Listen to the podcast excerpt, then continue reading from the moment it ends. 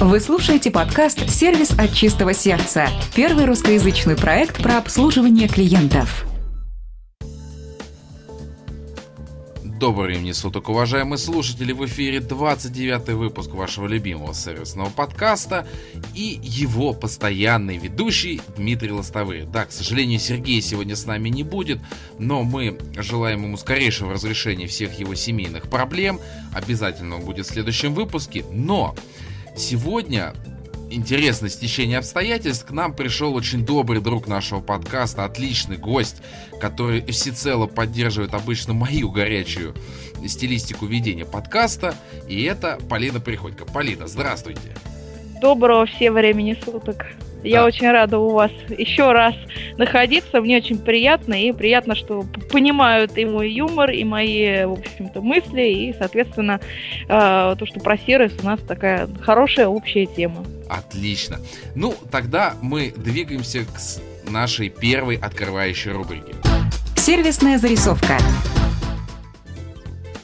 В рамках нее, если Полина не против, я первым возьму микрофон и получилась довольно-таки интересная ситуация. Полина не знает, наверное, но я реанимирую. Я стал работать в, довольно-таки крупной компании, занимающейся сферой развлечений, семейного досуга. И у нас есть внутренний проект по Битриксу, это программное обеспечение компании 1С. Заказ довольно-таки крупный, хороший. И вот тут э, менеджер компании, пока я ее называть не буду, чтобы все-таки не имелось проблем. Потом, когда все закончится, обязательно назову. Мне требовалось с ним связаться. Я ему отправил ответы на его вопросы. Два дня не мог дозвониться. Вот вообще. Потом я с ним связываюсь. Оказывается, он был в отпуске. Интересно. Учитывая, что до этого этот человек был в командировке, потом он был в отпуске, сигналов от него никаких не было, и он мне говорит, а это как раз было перед, перед 1 мая.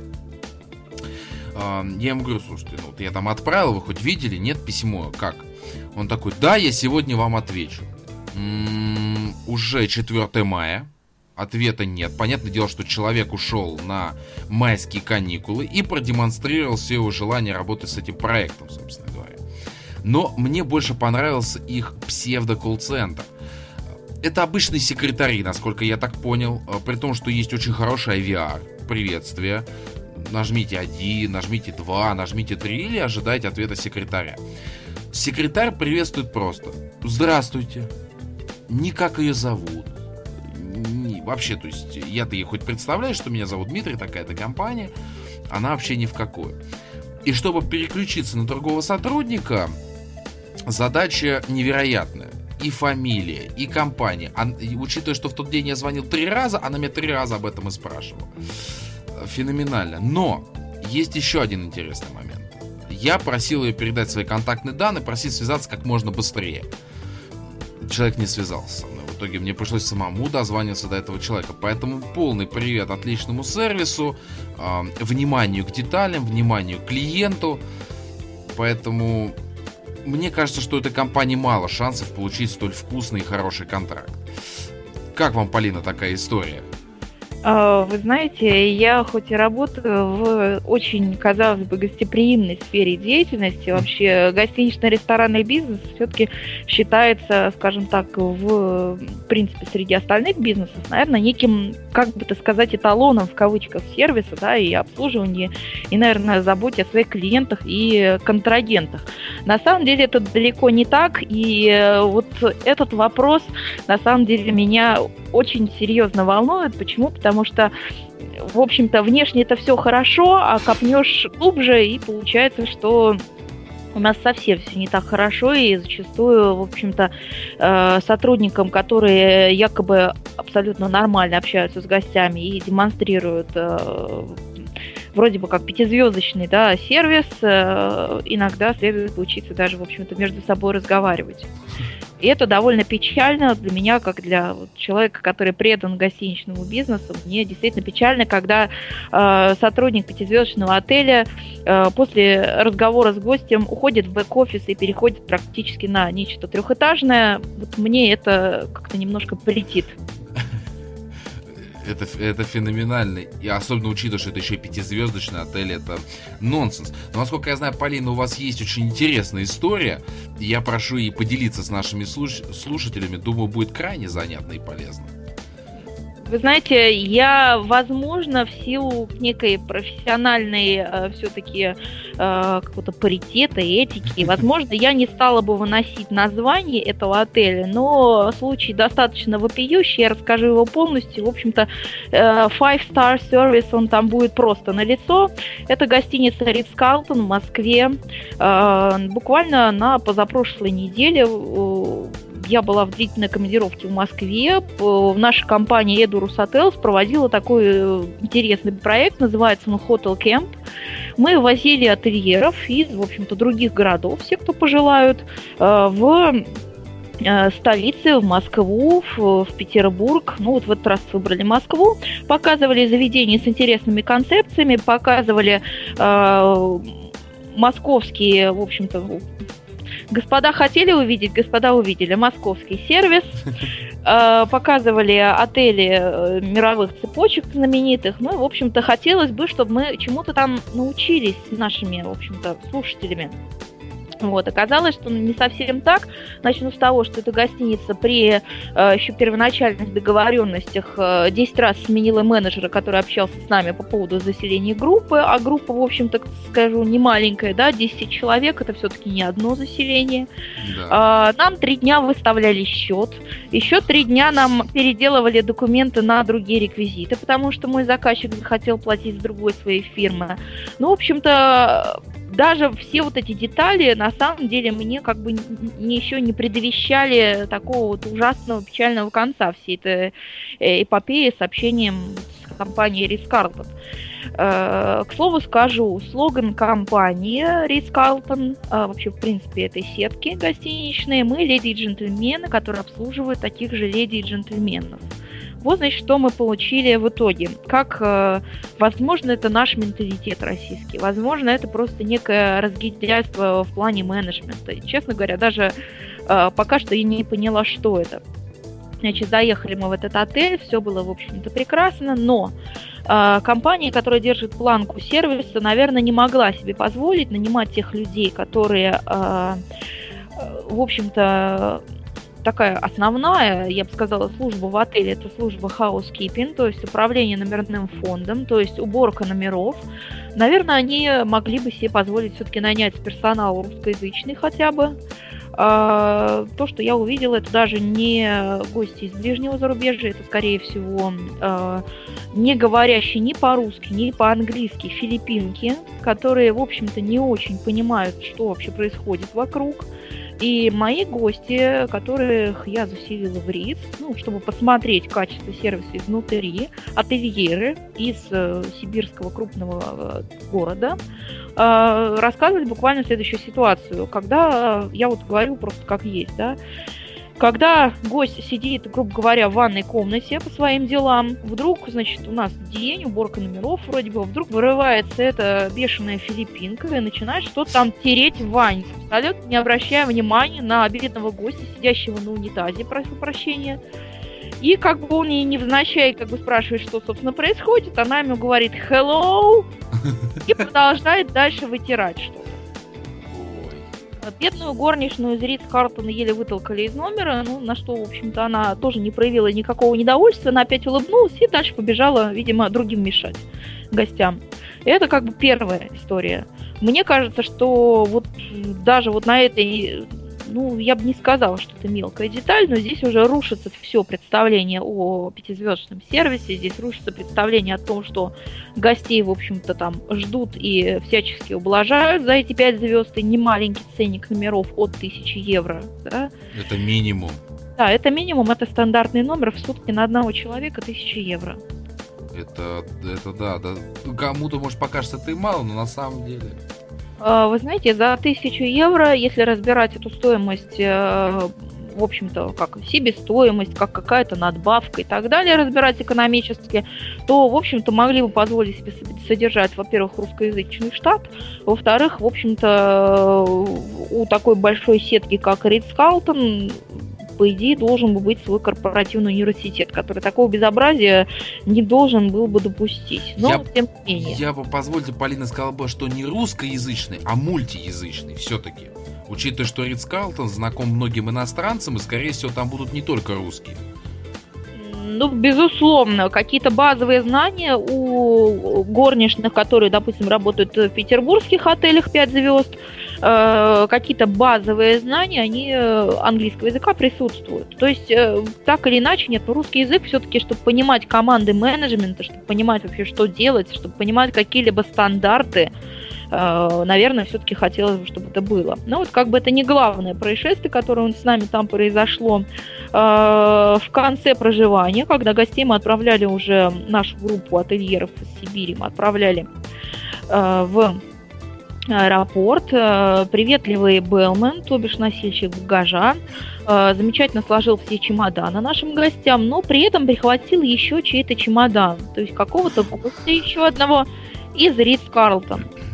Э, мы благополучно доехали, я попрощалась со своими гостями, ну, в общем-то, пошла пешочком по Тверской. Буквально через полчаса машина доехала очень быстро, поскольку мы отправляли гостей, это было воскресенье. Э, автобус наш доехал очень быстро, и мне звонит из группы гостей, говорит, Полина, у нас такое происшествие, вы знаете, нам положили чей-то чемодан. То есть мой гость, э, у которого, в общем-то, планы свои в аэропорту, там регистрация, может быть, он хотел попить кофе, может быть, он, собственно, вообще не хотел заморачиваться с чужим чемоданом. Он ходил по аэропорту с чемоданом некоего гостя из Ридс Карлтон. При этом я дозванивалась э, параллельно всей этой истории консьержем, которые взяли трубку уж какой там не позднее третьего звонка. Я, наверное, полчаса дозванивалась, слушала песни вот этого вот э, «Когда ждешь звонок» из Рица, такие помпезные, красивые. А, на что несколько людей мне просто прослушали мою вот эту историю, что, в общем-то, господа, это у вашего гостя вы чемодан взяли и положили другим гостям. То есть, э, по сути, ладно, что мои там ходят с чужим, в общем-то, им все это не нужно, с чужим багажом. У вашего-то гостя у кого-то же пропал этот багаж. То есть вы вообще как бы на эту тему не беспокоитесь. Э, значит, э, консьерж, э, как обычно принято, пятизвездочный отель, консьерж, это некто всесильный, некто такой человек, который, в принципе, имеет возможность достать какие-то там, допустим, свежие фиалки зимой посредине января там и все такое прочее, привезенные на самолете специальным рейсом. Все это абсолютный миф. Mm консьерж, э, бедный испуганный мальчик, который попросил меня, в общем-то, незнакомого ему человека помочь, э, который не знал, куда, в общем-то, деться с этим чемоданом, э, который попросил сдать этот чемодан в камеру хранения, хотя, в общем-то, он прекрасно должен был знать, что из камеры хранения чемодан может забрать только владелец, то есть при вот его версии развития событий им пришлось бы гнать еще и владельца чемодана в аэропорт. Собственно, предложили оставить этот чемодан в пункте полиции в, аэропорт, в аэропорту. Господа из полиции тоже сказали, что мы им нашим чемоданам, в общем, не очень нужны, да. И вот мой бедный гость из Сибири. А, я думаю, что впечатления от командировки, наверное, все-таки были подпорчены под конец, потому что он шатался почти что час с этим чемоданом в аэропорту, тогда как, в общем-то, у него регистрация, ему нужно сдавать свой багаж. Все члены группы его, с которыми он путешествовал по Москве, в общем, уже уехали в транзитную зону аэропорта, а он все ходит у входа с чужим чемоданом. Очень жестоко. А, значит, где-то через вот течение часа рисы пришло, прислали машину, потому что я уже просто умоляла, ругалась, честно говоря, я ругалась трехэтажным на господина консьержа из Рицы Карлтон. А, никаких объяснений, никаких извинений перед моим гостем. Я-то уж ладно там, как бы... Ничего, что я проговорила роуминг, я, в общем-то, гость из другого города, это как бы ладно все. А, никаких вообще каких-то реверансов в сторону моего гостя, который сделал для них доброе дело. То есть, ладно бы тут проблемы, у них бы и с тем же гостем были бы проблемы. Очень большие проблемы просто куда-то дели чемоданы. Я вот еще потом думала, если бы мой гость не оказался столь э, лояльным и сознательным человеком, он бы просто перед входом кинул этот чемодан и пошел дальше по своим делам. Вполне могло быть такое развитие событий. Вот. Ну, соответственно, все разрешилось более-менее благополучно, но заслуга Ридс Карлтон здесь ее вообще, в принципе, нет. А. То есть разрулили ситуацию чужие абсолютно люди, и разрулила, по сути, ситуацию я, потому что э, моим гостям я не хотела, чтобы мы мои гости как-то напрягались, и, в общем-то, я хотела просто, чтобы они отдохнули, пошли уже в эту транзитную зону аэропорта и сидели, ждали свой рейс. Они таскались по аэропорту с чужим каким-то чемоданом. Тем более из пятизвездочного отеля, который славится на всю страну, вообще на весь мир. Вот так вот там работают. В общем-то, это, кстати, даже не внутренний сервис, это внешний сервис, это общение с клиентами. Но, скажем так, это общение с теми клиентами, которые, в общем-то, уже отработали свое существование в отеле, вот как бы они оплатили, они уже уехали, а дальше вот такое вот отношение. Я, честно говоря, не могла не поделиться этим примером, потому что это вопиющее. Я сколько лет работаю в отелях, я такого безобразия никогда в жизни не видела. Вот, пожалуйста, Москва, Five Star Service, наверное, свой корпоративный университет, наверное, сотрудники все сами знают вообще по сервису, по обслуживанию гостей, вообще без, без нас таких вот компаний, которые учат сервису. Да, по степени накала эта сервисная зарисовка переборола все мои про перекресток и Сбербанк. Удивительно, честно. Как-то вот Ридс Карлтон, вот эти вот Свис отели, какой там еще там Хилтон, ну вот э, знаменитые сети, всегда казалось, что приезжая туда, доставая кредитку, оплачивая, все будет вот просто сногсшибательно. Всегда всем это казалось. И многие, и, ну, как в кино, да, вот показывают вот эти вот шикарные фойе, потрясающие выглядящие там официантки, официанты. Все на высшем уровне. Вот абсолютно все. И поэтому всегда кажется, что там действительно какой-то заоблачный клиентский сервис, а при этом, да, может быть, в отдельных каких-то вещах он действительно исключительный в качестве отделки, в качестве каких-то возможностей, да, не исключаю. Но порой очень многие базовые, вот простые моменты проседают, что испортит впечатление намного быстрее, нежели какие-то уникальные фичи отеля того или иного. Наверное, так. Вы знаете, я своих э, слушателей, ательеров всегда учу одной вещи простой. Мы всегда занимаемся, что касается сервиса, мы всегда занимаемся также психологией, э, всегда очень много времени уделяем тому вообще э, про все эти вербальные, невербальные и паралингвистические средства выражения в общении, потому что на самом деле действительно косо ты посмотрел на гостя, как-то не так повел бровью, все – уже никакие канделябры в холле, в общем-то, не спасут, потому что э, люди есть люди, и как ты потом будешь объясняться, почему ты так посмотрел на гостя, а не так, как положено, что ты при этом имел в виду, а если гость обиделся, это вообще катастрофа, как это все заглаживать. То есть это вот что касается отеля. Э, что я вижу сейчас? Сейчас я вижу, что, наверное, в 21 веке что-то как-то упростили немножко, наверное, вот решили, что на эти все моменты можно не обращать внимания, просто, в общем-то, отделав отделавшись от гостя каким-то хорошим ковром в холле или э, суперсветильником в номере. Хотя, вы знаете, Дмитрий, это тоже далеко не так. Э, буквально быстро второй пример. Э, тоже, в общем-то, из внешнего пока что сервиса. Это гостиница Арарат Парк Хаят Москва, тоже, в общем-то, известная вам. Гостиница прекрасная, совершенно великолепный интерьер, совершенно потрясающий дизайн. То есть э, попадаешь действительно за свои немаленькие деньги в какой-то некий рай. А там даже, и... по-моему, больше, чем тысячи евро, если память мне не изменяет. Да, Арарат парк Хаят дороже, чем Риц.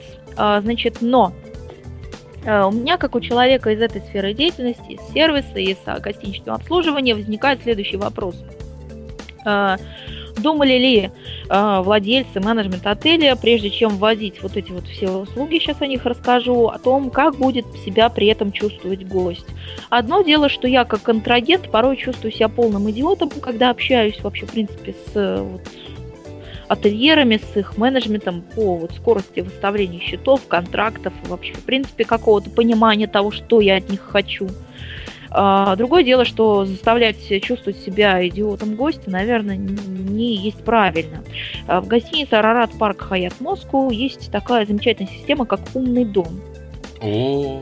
Это управление номером с помощью некой панели инструментов, которая зашита в различные предметы мебели, которая раз... Э, зашита в э, нек... некий, скажем так, своего рода планшет, который тоже, в свою очередь, вшит куда-то в мебель.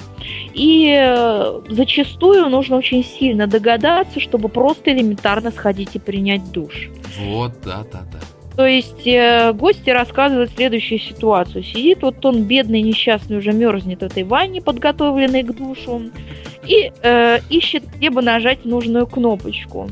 В итоге, э, значит, э, шесть из моих гостей, в общем-то, это все менеджмент отелей и достаточно хорошего уровня, да, в Сибири.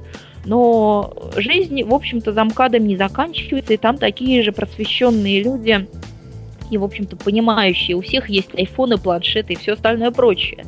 Значит, 6 из 10 моих гостей так и не смогли включить душ в гостинице Арарат Парк Хаят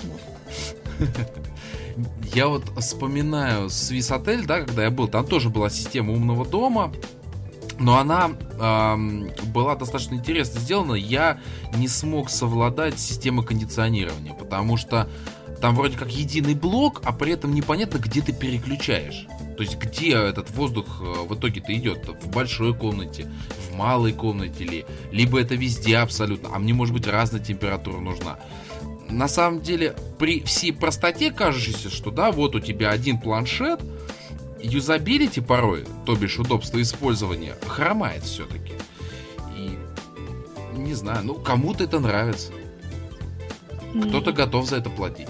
Я немножко Свисотель буду защищать, потому что вот буквально на прошлой неделе я у них была. Мне кажется, что они как раз-таки слышат гостей и справляются, потому что в номерах очень много указателей, различных табличек, различных инструкций, именно на бумажках, понятных всем категориям гостей, то есть понятных и нам с вами, там и нашим бабушкам, которые не умеют пользоваться системой «Умный дом», а просто готовы прочитать бумажку и, в общем-то, нажать то, что там написано по инструкции. В 2010 году их, наверное, не было, потому что мы даже связывались с ресепшеном. Я рассказывал в одном из подкастов, спрашивали, как там сделать то или иное, нам объяснили. То есть потом стало все понятно.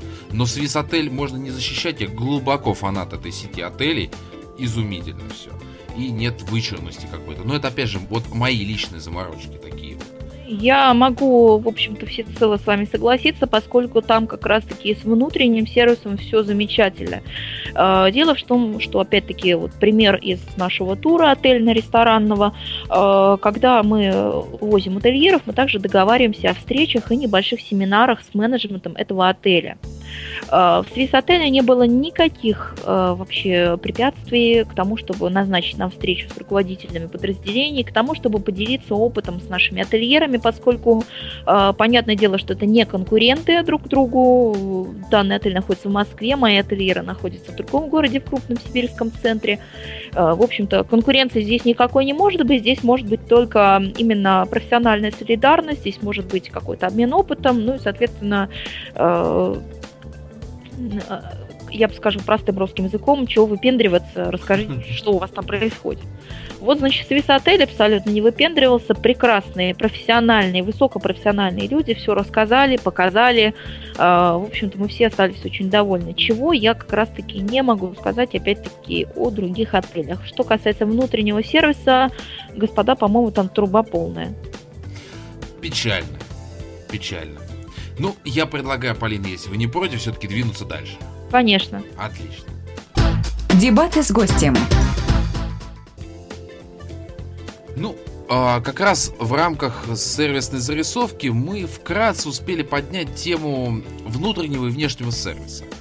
Так вот, а, Полина, предлагаю обсудить следующий вопрос, а точнее согласиться или нет с утверждением, что тенденция всего последнего времени состоит в том, что нарастает взаимосвязь между внутренним и внешним сервисом. Я поспешу пояснить для слушателей, да, что внешний сервис, в принципе, всегда был важен. Ему уделялось очень пристальное внимание, в том числе в отельном бизнесе. Мы помним э, потрясающие истории, да, в прошлом отели, как они зарождались, почему они стали теми или иными, там, премиальными сетями или нет. Но внутренняя мотивация всегда была как-то вот, ну, постольку поскольку. Вот была материальная мотивация и до свидания.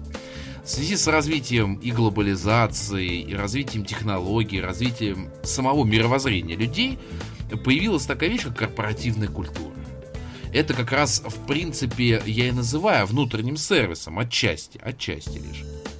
И сейчас вот внешний сервис и внутренний фактически одно и то же, потому что те цели, те задачи и тот уровень качества, который ставит перед собой компания для клиента, начал совпадать с тем, что ставит, собственно говоря, перед сотрудниками, как э, их э, основу пребывания на работе. Так вот, есть вот такое утверждение, и интересно было бы услышать вашу точку зрения. А, вы знаете, я могу сказать одно. Мы все с вами стали умнее.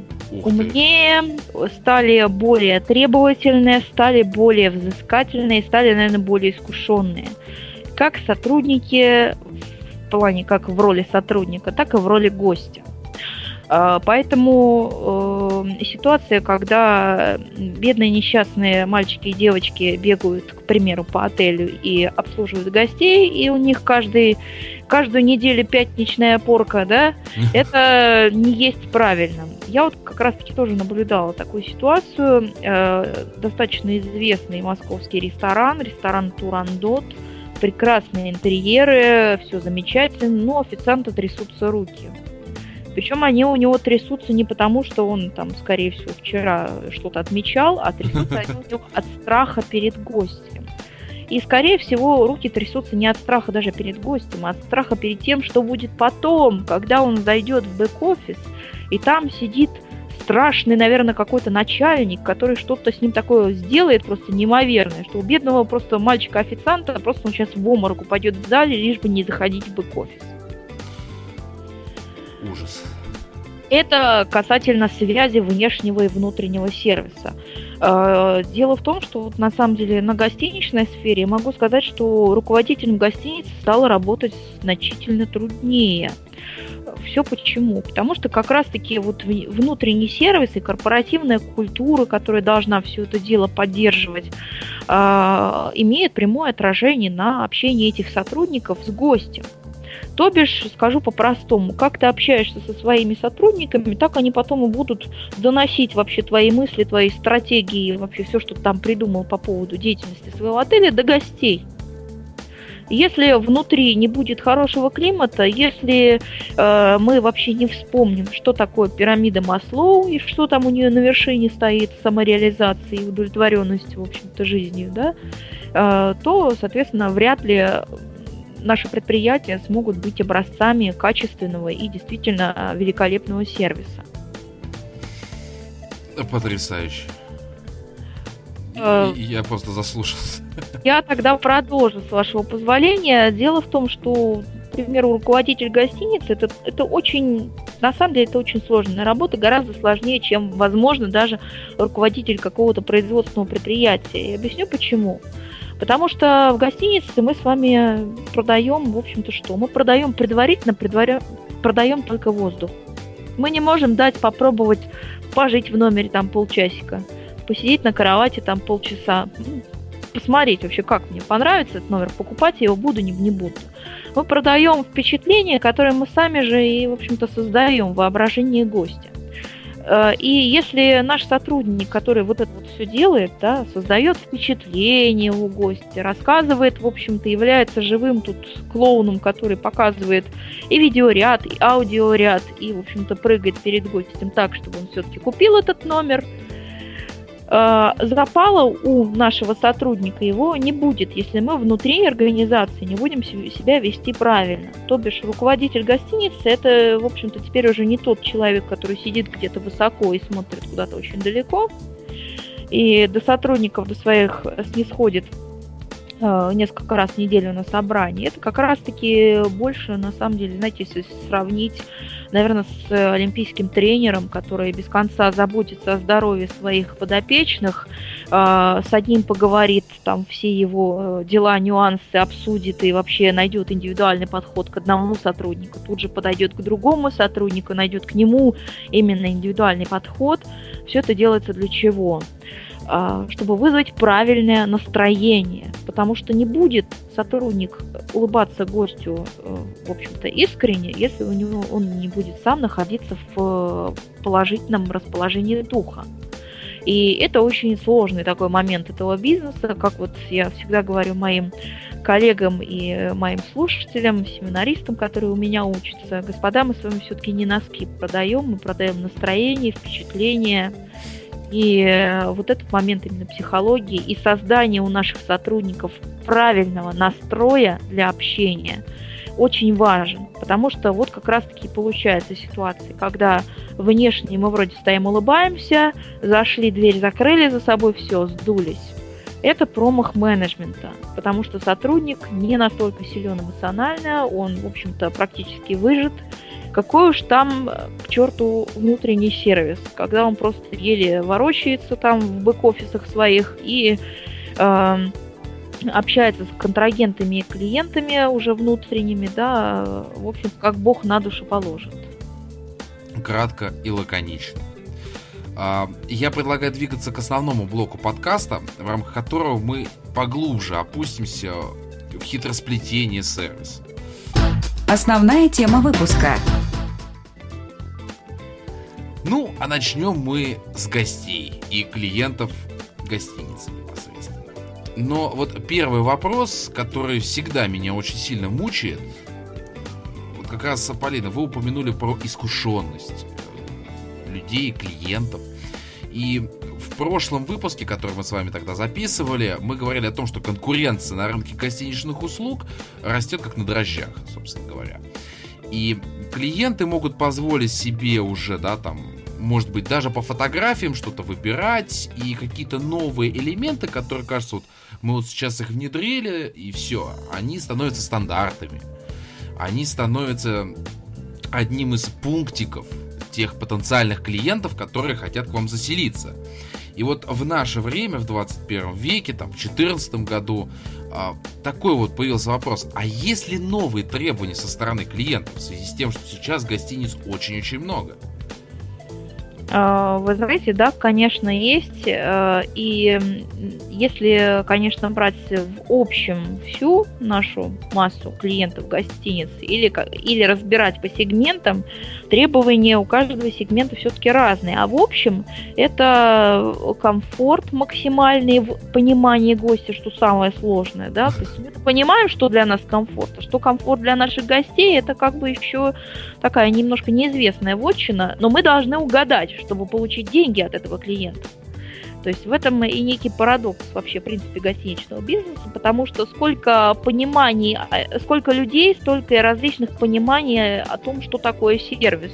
А мы, как работники сервиса именно гостиничного, мы должны все дело предугадать каким-то неизвестным образом. А, ну вот, а если говорить о сегментах, то я бы сказала, что бизнес-путешественники э, все-таки, да, система «Умный дом», о которой мы говорили, говорили ранее, она действительно хороша, но только для определенного сегмента. То есть если гостиница устраивает подобный аттракцион в своих номерах для всех гостей, это не есть правильно. То есть это должно быть каким-то своего рода экстеншн, то есть приставной какой-то функции, которую можно добавить в номер, когда ты заселяешь туда бизнес-путешественника, и которые, в общем-то, также благополучно можно убрать из этого номера, когда ты заселяешь туда а, бабушку с дедушкой, которые решили путешествовать на уже своих а, таких золотых годах. Вот. А, что касается искушенности гостя, наверное, все более-менее часто путешествующие люди знают, что такое апгрейд. Это предоставление номера более высокой категории по стоимости, которой, в общем-то, гость жил ранее. То есть, э, с точки зрения гостей, в общем-то, в принципе, со стороны гостей идет уже некое такое манипулирование вот этим вот апгрейдом, поскольку гость может подойти на стойку и сказать, что он чем-то, чем-то категорически недоволен, и попросить переселить его по стоимости номера стандарт в люкс, ну, чтобы отель как-то загладил свою вину. А, зачастую пятизвездочные отели идут на это, чтобы не ссориться с гостем. Но вот последние тенденции, то, что я вижу, например, в том же Рице, какой уж там апгрейд чемодан не можем довести. На самом деле обстановка вот э, в общении с гостем, который уже что-то знает, что-то повидал, она становится более накаленной, потому что отели заточены больше на такую публику, которым покажешь золотые канделябры, они уже вау, и уже ладно, уже все ваши огрехи мы простим.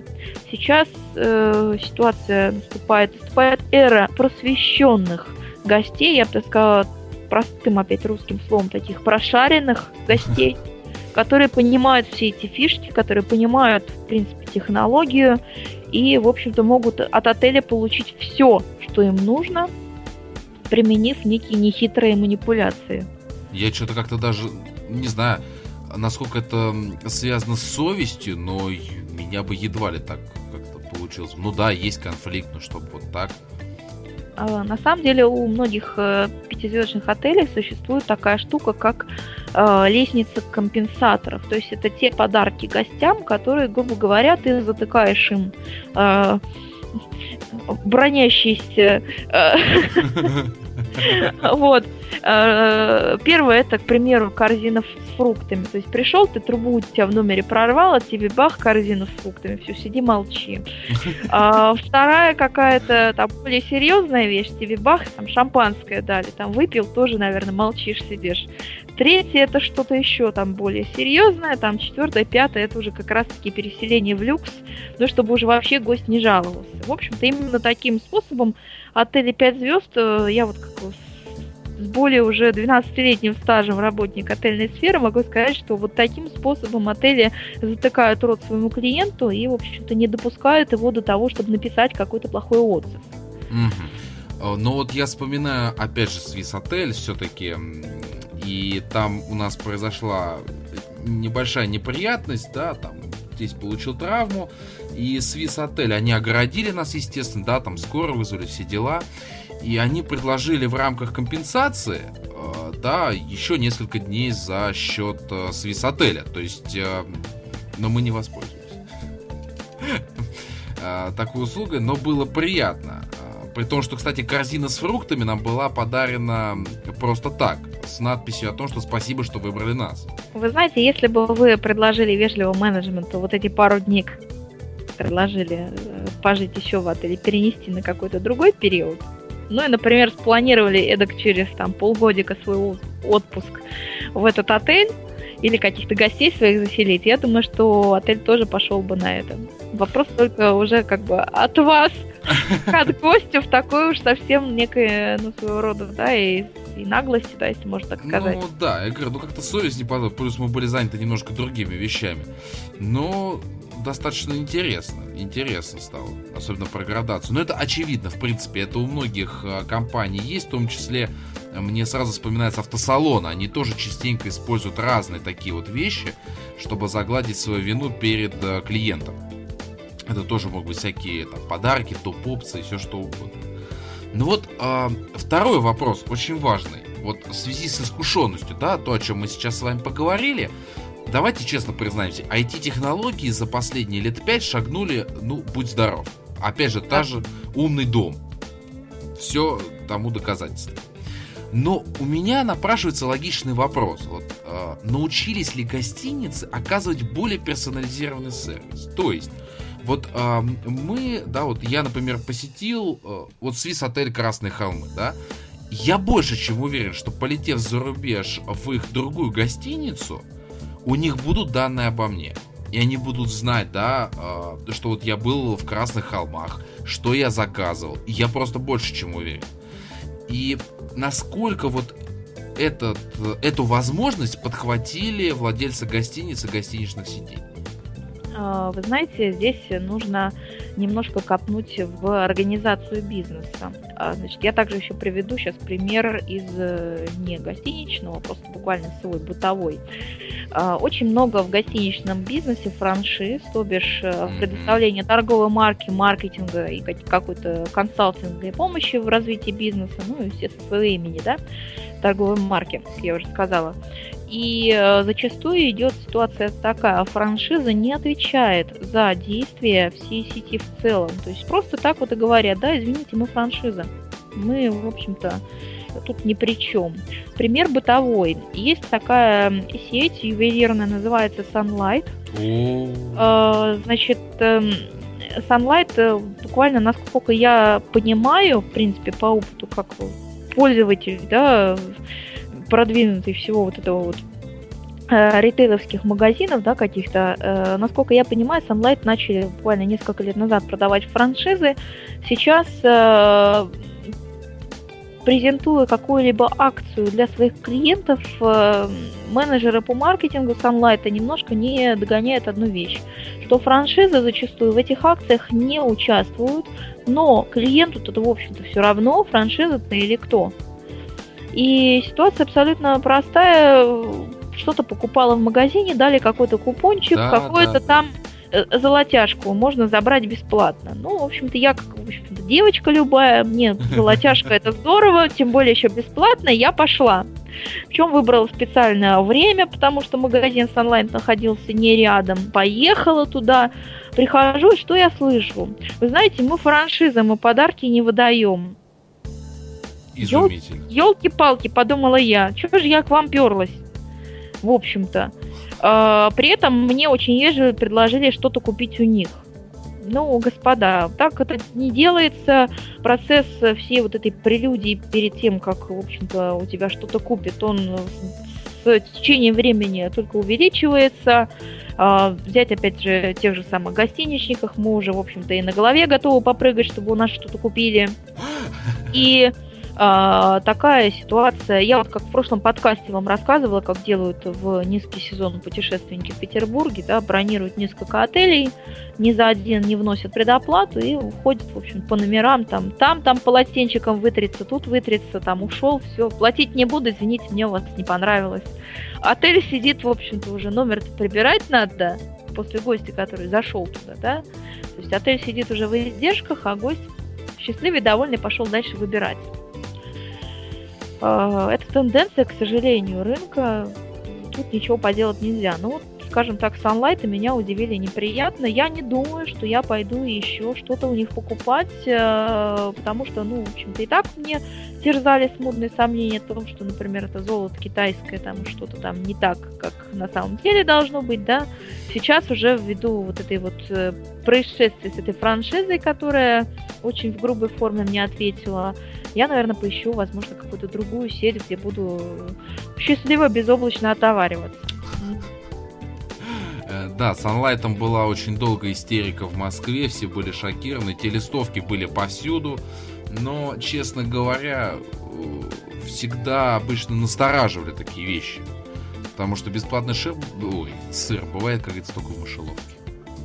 Вы знаете, ну, как минимум, здесь, опять-таки, вопрос уже более глубокий, это уже, наверное, внутренний сервис, тогда как головной офис, возможно, не удосужился о своей акции сообщить э, всем э, офисам франшиз, которые работают на него, да, всем вот этим э, в общем-то, частным магазинам под маркой Sunlight работающим не удосужились сообщить и, в общем-то, проговорить, какова будет ситуация, если они что-то не выдают, что, в общем-то, под тем же именем, под той же маркой, с теми же красно-белыми цветами выдает головной офис. То есть здесь вопрос как раз-таки коммуникации, здесь вопрос внутренней договоренности, которая выливается в совершеннейшую катастрофу внешне и, в общем-то, в сторону клиентов.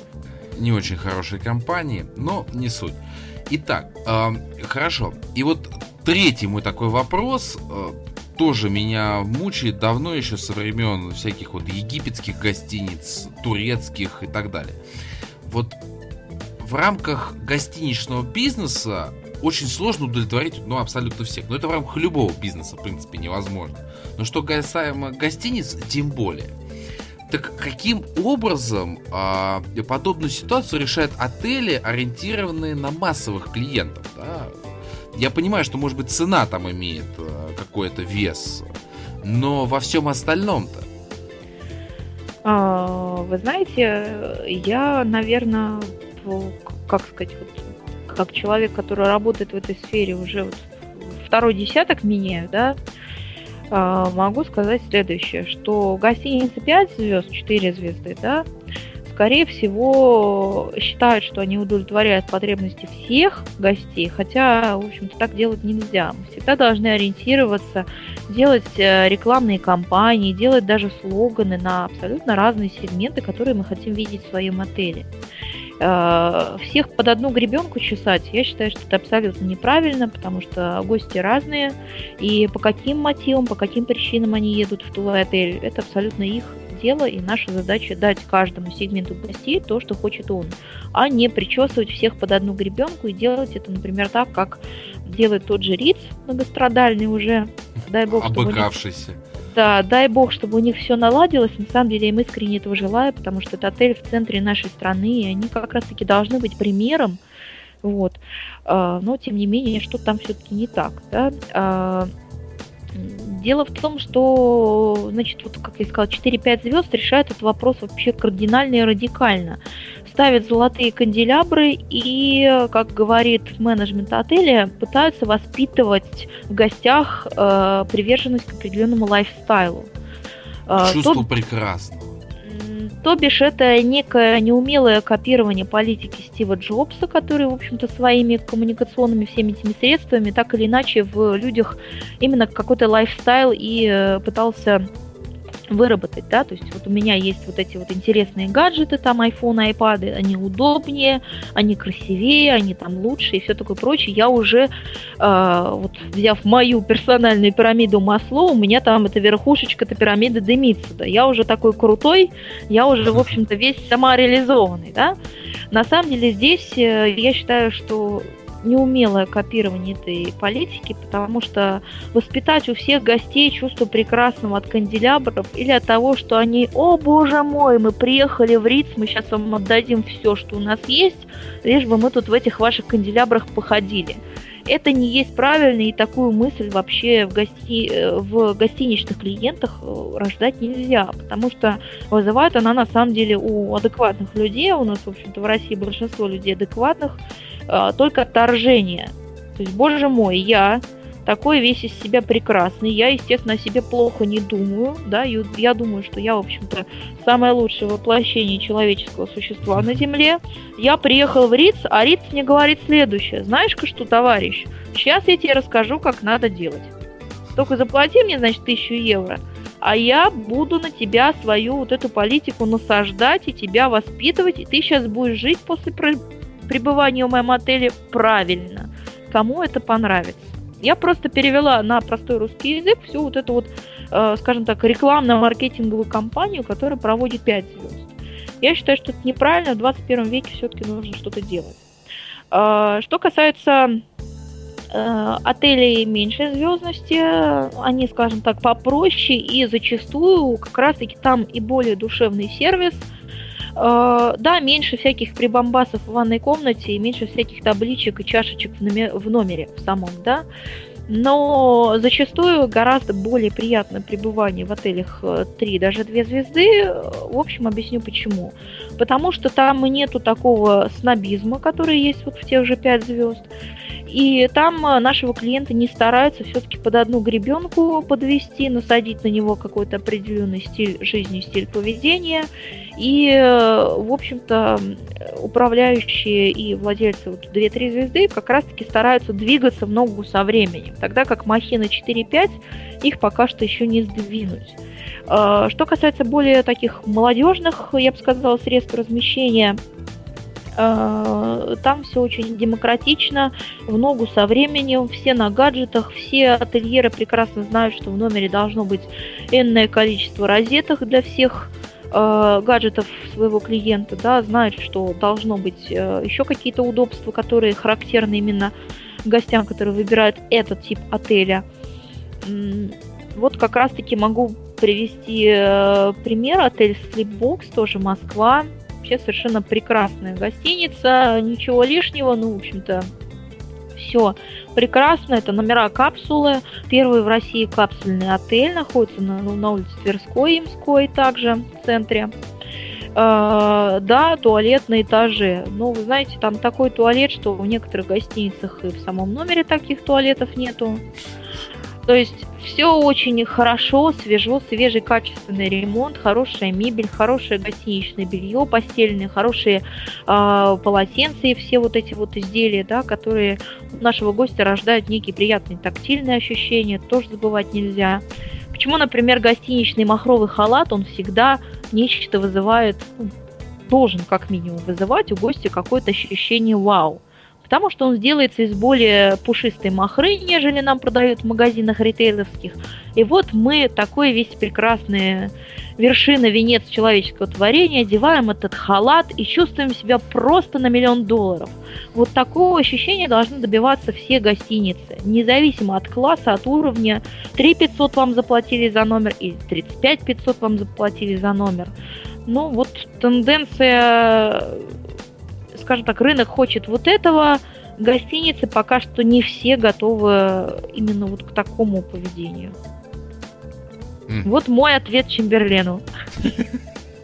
Вот, Полин, чем больше вас слушаю, тем а, складывается такое впечатление, что гостиничный бизнес э, обладает некой романтикой такой. Я, я понимаю, что за данным словом стоит адский труд, колоссальный просто и по физической нагрузке, и по психологической, но все-таки что-то такое есть для человека извне, человека, который не был столь серьезно подвязан с этой индустрией. А, вы знаете, ну, можно некий цикл отследить. Вот за что вы готовы платить э, деньги, э, допустим, при проживании в каком-то другом городе? Гостиницы? Да. Ну, во-первых, так, так, так, так, так. Ну, помимо номера, я правильно понимаю?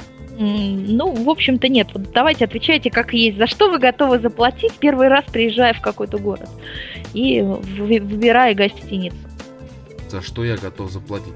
Не, ну, первое, что мне приходит в мысль, и первое, что мне хочется, это отдохнуть. То есть э, я просто по себе вспоминаю, это либо какой-нибудь сок, либо это какой-то вкусный чай с бергамотом и отдыхать. А, ну привести себя в порядок, естественно. После отдыха э, ты уже идешь там, плотно поесть требуется и дальше заниматься какими-то своими делами. То есть я, наверное, неправильно немножко ответил на вопрос. Вы знаете, вы на самом деле абсолютно правильно ответили на вопрос. Я вот как раз-таки примерно вот такого ответа и хочу каждый раз, общаясь с ательерами. А они мне, значит, говорят что-то из серии «Уютные номера и приветливый персонал». Я говорю, господа, давайте метафорами, давайте простым русским языком, чего нужно гостю в номере. А, а за что бы вы, вот, Дмитрий, хотели бы заплатить отелю, приезжая второй раз в этот город? Вот что заставит вас вернуться в отель, в котором вы уже жили? Что вот из всего там перечисленного, что вот заставит вас еще раз отнести туда энную сумму? А, во-первых, вот я не просто так говорил про персонализацию, да, что информация обо мне уже будет, и все-таки, что люди поприветствуют все-таки по имени. Мне кажется, это абсолютно нормальное явление, и все будет хорошо. И у меня в жизни есть э, термин стабильный залог успеха.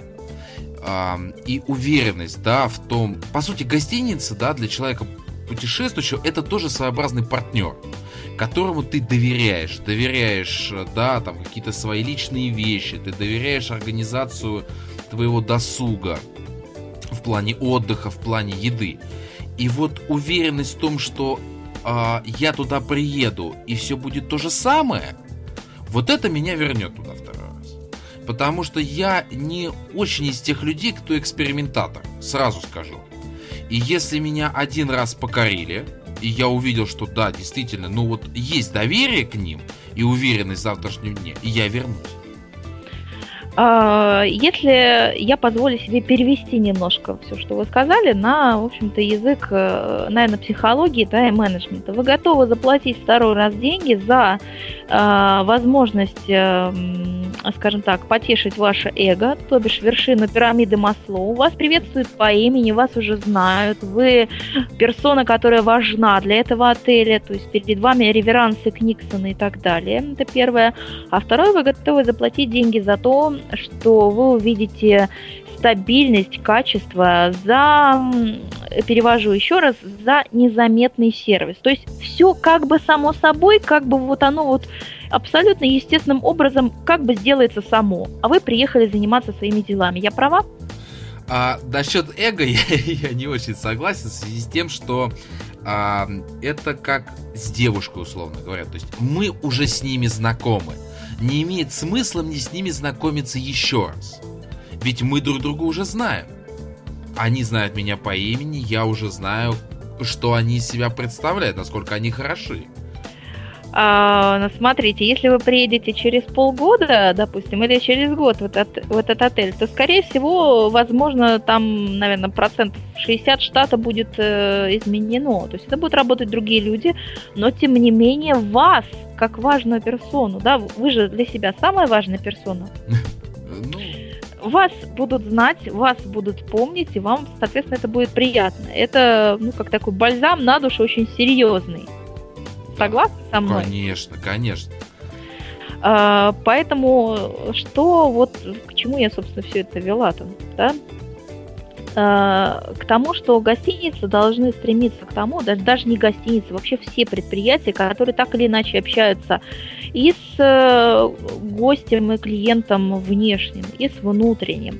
Вот еще буквально маленький вопрос. Готовы ли вы простить гостинице какую-то мелкую оплошность, если, в общем, все остальное было вот так, как надо? Сервис как бы сам так вот мягенько вас обнимал, да, и вы сделали все, что вам нужно, все дела в этом городе или регионе, да, а вот все было прекрасно. Завтрак замечательный, кровать просто прекрасный, там матрас супер какой-то, там с супер перинами, там белье какое-то совершенно потрясающее, там в номере куча всего можно интересных бумажечек почитать, там потырить, там ручки качественные и все остальное, да. Вас называли каждый раз при этом по имени, уточняя, не нужно ли что-то еще для вас организовать. При этом отель может быть и не 5 звезд, а в принципе отель да, любой звездности. Вот готовы ли вы за вот это вот все простить какую-то мелкую оплошность? Да. Вот, ну вот что-то случилось не так, вот Да. сегодня только сейчас. Да, И вы все равно приедете в этот отель. да, да. А, вот как раз-таки мы с вами выводим формулу общения и с поставщиками, которые, э, в общем-то, готовы за вот все вот это вот остальное простить вам, например, или немножко увеличить срок отсрочки платежа, если это, допустим, ресторан, да. Мы все знаем, что рестораны всегда работают на отсрочке платежа, то есть схема достаточно интересная. Сначала берут продукты, гости их съедают, за них в приготовленном виде платят, а потом ресторан оплачивает за эти продукты поставщикам, да, то есть если наладить грамотное, качественное с точки зрения сервиса, именно обслуживания и общения с поставщиками и клиентами внутренними, а, то, например, можно получить какие-то дополнительные условия. Или, например, если вы где-то совершили какую-то оплошность, вам это простят, потому что, в принципе, вы как контрагент, как э, э, партнер, компания, с которой, в общем-то, приятно работать, и вы, как вы абсолютно верно сказали, вы стабильны. Ваш контрагент знает, что на вас можно положиться, что в следующий раз, при следующей сделке все будет точно так же хорошо и качественно, как это было в предыдущий раз. Абсолютно поддерживаю. Но вот как раз обсуждая поставщиков, э, это тоже отдельная такая интересная тема, которую хотелось бы поднять. Итак, вот насколько партнеры, поставщики, контрагенты, вот как угодно, да, с точки зрения терминологии, готовы принимать и разделять те элементы и качество сервиса, которые предусматриваются в отеле, там, в ресторанном бизнесе. Вот это вопрос достаточно многих мучает. Вы знаете, я здесь могу сказать следующую вещь. А, Очень часто, вообще, в принципе, пока что тенденция такая сохраняется, но тенденции имеют обыкновение меняться, да. А, Чаще всего сейчас отели по нашей стране вообще по миру мы бронируем через посредника. Согласитесь, это так. В, наверное, 80% случаях туристы, путешественники бронируют отели через э, известные порталы. Тот же, например, booking.com или что-то еще э, другое. Э, И здесь на, на самом деле возникает очень острый момент. Те представления о сервисе, о качестве, которые есть у отеля, они не всегда совпадают с представлениями о сервисе и о качестве, о быстроте обслуживания у контрагента. То бишь, в данном случае контрагентом, например, если брать гостиничный бизнес, будет являться вот этот вот посредник. И не надо, в общем-то, винить здесь посредника в том, что он такой весь плохой. Просто у посредника огромный объем работы, у него очень много отелей. И отследить, какого цвета тапочки хотел гость в том или ином отеле при заказе номера и какие он там пожелания указал, посредник, в принципе, просто не в состоянии. Поэтому вот в данном случае могу сказать, что ательерам нужно очень серьезно задуматься, прежде чем вообще решаться на работу через кого-то или на включение какого-либо контрагента в работу непосредственно с гостем. Включение я имею в виду какие-то кросс-партнерства, когда, например, отель в связке еще с кем-то предоставляет какую-либо услугу потому что предприятия, которые работают с вами, они, возможно, не всегда будут разделять те представления о сервисе и о том вообще, как надо делать, э, такие же, как какие, в общем-то, проповедуете вы. А какие могут быть такие вот услуги? Я вот даже просто... Э, что касается кросс, кросс-партнерства, ну, вообще идеальная пара – это отель и авиабилет. Mm, а. Да, такая классическая пара кросс-партнерства. На самом деле здесь тоже бывает множество э, таких заминок, неурядиц и каких-либо неприятностей, потому что авиабилет бронируется через одну компанию, отель бронирует через другую. Но для гостя это одно целое. Вот я купил вот этот комплекс. Меня вообще волновать не должно, как вы там между собой разберетесь. Да, да. Но зачастую э, идет, э, скажем так, следующая, опять-таки, неумелая схема вот этого кросс-партнерства, когда вроде как продать-то мы продали в связке, а потом как бы я вот Аэрофлот, а я вот Риц, да, и вот мы вот как бы не связаны. То, что ты нас купил вместе, господин товарищ Варин, да, это твои, в общем-то, проблемы. Но вот как бы мы отдельно, а вот мы вот отдельно. Этого не должно быть абсолютно, потому что если что-то делается в партнерстве, то, соответственно, и все элементы сервиса, если это компания, которая работает и на B2C, и на B2B, они оговариваются отдельно, потому что велик шанс, в общем-то, оскандалиться. А, что касается поставщиков здесь, в общем-то, то же самое. Если, допустим, ресторан позиционирует себя как э, высококлассный люксовый ресторан, но при этом э, качество, например, какой-нибудь там, не знаю... Салфетки. Ну, салфетки или говядина для стейка там какой-нибудь, или еще чего-нибудь, да, не, не такое, как, в общем проповедует ресторан для своих гостей, то будет довольно-таки странно. Или если э, вот очень такой хороший пример это аутстаффинг. Сейчас, кстати, очень модно, когда я-то, в общем, 5 звезд отель прекрасно, только у меня горничные на аутстаффинге. Они про мой 5-star сервис вообще знать ничего не знают. Они другая компания. И я, в общем-то, как ген-подрядчик этого всего в ответе перед гостем за действия тех людей, которых я наняла. Но зачастую этого не происходит, поскольку, ну, это другая компания, а не ладно. А вот у нас тут 5 звезд сервиса. Дойдите на 10 метров, и увидите наш аутстаффинг. Да, там все плохо, но мы-то 5 звезд. А вот на фоне вот э, всего вышеописанного хотелось бы уточнить, а вот как дела обстоят с отечественными поставщиками, да, для тех же гостиниц, например, или там э, пользуемся какими-то зарубежными компаниями? А, вы знаете, это смотря касательно чего. Вот если, например, лет 5-6 назад, э, скажем так, к, например, софту отечественному, да, гостиничному относились, скажем так, скептически. То есть гостиница даже малого номерного фонда хотела купить э, программное обеспечение иностранное за бешеные тысячу долларов и, в общем-то, пользоваться иностранным программным обеспечением, которое иногда я повторюсь, иногда, конечно, не всегда, все-таки это компании с историей побольше, чем наши IT-компании, разрабатывающие софт для российского гостиничного бизнеса. Тем не менее, иногда бывали такие случаи, когда э, этот софт не, не мог удовлетворить потребности наших гостей по тем же самым закрывающим документам, по какой-то форме отчетности и так далее. Э, в отличие, например, от отечественного поставщика. Сейчас, э, на самом деле, есть компании, которые действительно э, например, могу привести пример компании Edelweiss, поставщик софта для гостиниц и ресторанов. Это абсолютно не реклама, это просто хорошие знакомые мои, которые действительно люди стараются. И там есть профессионалы, которые горят за свое дело, которые хотят, чтобы у гостиниц было все хорошо, чтобы клиентам было удобно. И вот с ними не нужно дополнительно обговаривать какие-то сервисные моменты, потому что этот софт э, отвечает полностью всем ожиданиям гостя по э, оформлению документов и, в общем-то, в какой-то степени их даже предвосхищает. А, что касается не софта, а, например, чего-то иного, то здесь нам, скажем так, еще работать и работать, потому что, например,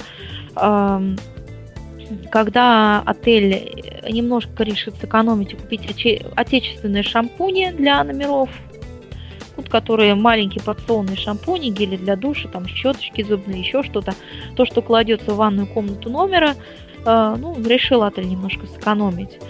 Э, на самом деле часто такую ложку дегтя в бочку меда привносит, потому что ну, не всегда это качественно, не всегда это так, как хотелось бы видеть ательеру в своем отеле.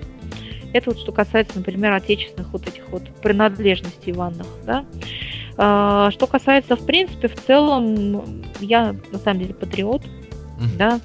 А, наши люди растут, растут, развиваются, и а, в общем-то, хотелось бы видеть и на рынке, кстати, российские гостиничные сети в большем количестве, чем есть сейчас, да, со своими стандартами сервиса.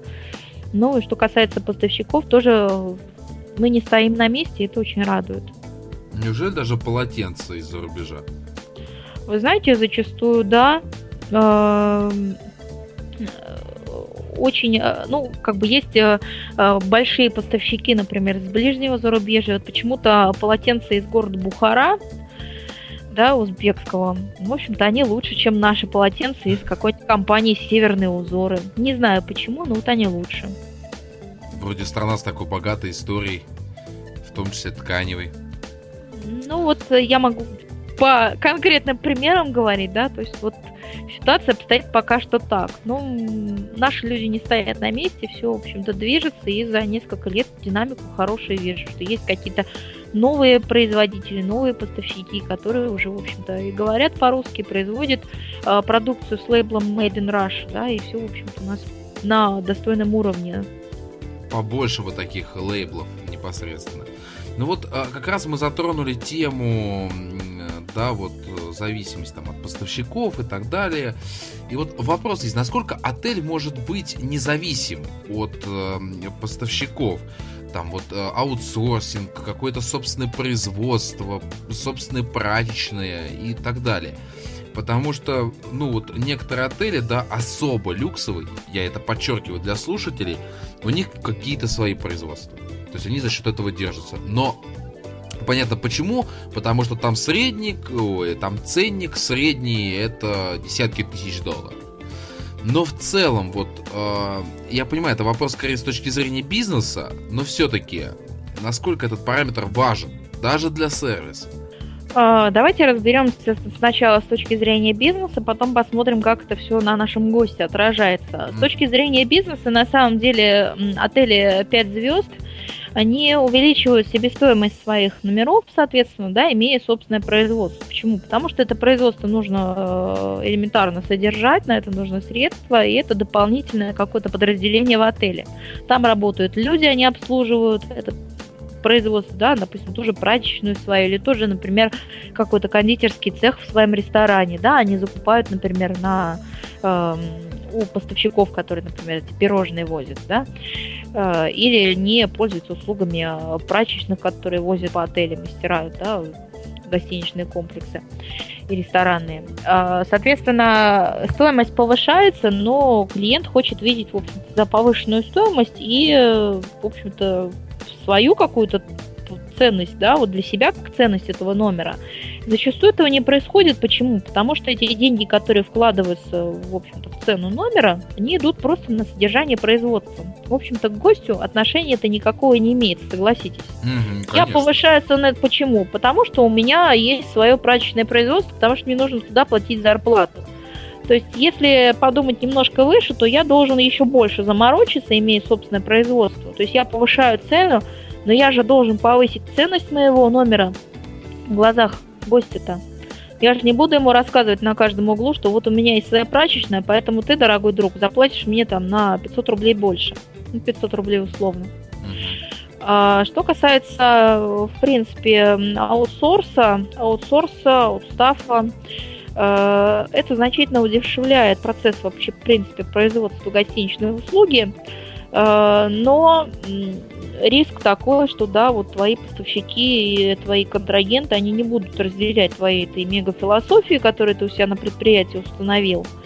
И, соответственно, будет такой некий как сказать, э, некий раздрайв вообще в общении с клиентом, и не факт, что этот клиент вернется. То есть ты можешь пыжиться сколько угодно, но вот твой контрагент, которого ты выпустил на фронт, то бишь э, в прямое общение с э, клиентом, да, сделать что-то такое, что ты контролировать не можешь, да, в силу того, что ты только наниматель, а не, например, руководитель той организации. Ну, это может испортить впечатление, этот гость больше к вам не вернется. То есть здесь отель на самом деле сам выбирает э, для себя либо проверенных каких-то поставщиков, контрагентов и вот этих вот аутстафов, аутсорсов, чтобы не портить впечатление у гостя от отеля, потому что, подчеркну, я уже об этом говорила, самое важное вообще, в принципе, в гостиничном бизнесе, в любом бизнесе, который основан на продажах чего-то такого необязательного. То есть э, гостиница не является, например, продуктом, который вы обязаны покупать для своей жизнедеятельности. Согласитесь? Да. Это, извините, не стиральный порошок, это не носки, не это не паста. еще, да, куча всего, что мне для моей жизнедеятельности нужно абсолютно всегда. То есть я могу, в принципе, без этого даже обойтись. И вот эти вот сферы бизнеса, которые продают что-то, что людям не нужно каждый день, должны очень серьезно делать спор на психологию все вот эти вот элементарно, да, чтобы пирамида Маслоу не была, в общем-то, чем-то, что один раз в жизни нарисовал маркетолог положил на полочку, а, соответственно, изучалось и изучался гость. И чем на большее количество кнопочек в сознании гостя вы нажмете, тем больше вы получите и базу лояльных клиентов, и, в общем-то, тем больше вы сможете нивелировать какие-то свои промахи, а грехи. Помните, я вас спрашивала, готовы ли вы простить какой-то косяк у отеля, если, в общем, все остальное хорошо? Конечно. Вы сказали готовы. Я думаю, что большинство наших слушателей, гостей отелей, не согласятся с тем, что, в общем-то, все-таки ничто человеческое нам не, не чуждо, да, и понимание, что вот, ну, вот сегодня не шмогла я, да, э, соответственно, э, возникает такой э, так называемая вообще штука, как выстраивание отношений со своим клиентом. Вот аутсорс и аутстав порой нам мешают устраивать эти отношения. Они там вмешиваются, и начинается у нас уже не диалог, а нечто вроде полилога, где каждый норовит ставить свои 5 копеек.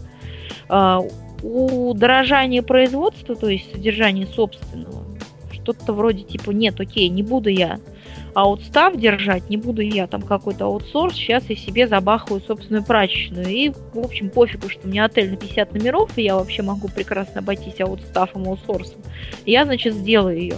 Но мои номера по отношению к э, стоимости номеров конкурентов будут там, не знаю, там, на 50% дороже.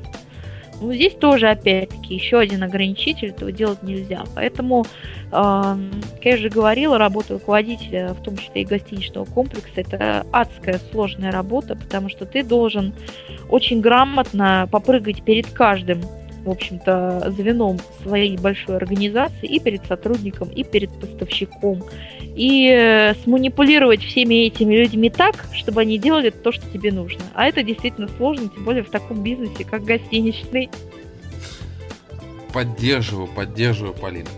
Ну, вот э, обсудив уже и поставщиков, в принципе, и искушенность э, посетителей гостиницы, хотелось бы уже зайти вглубь менеджерскую и обсудить взаимосвязь между внутренним и внешним сервисом. Особенно это касается гостиниц, потому что а, мне кажется, что... Я просто вспоминаю фильм, может быть, видели, как украсть небоскреб.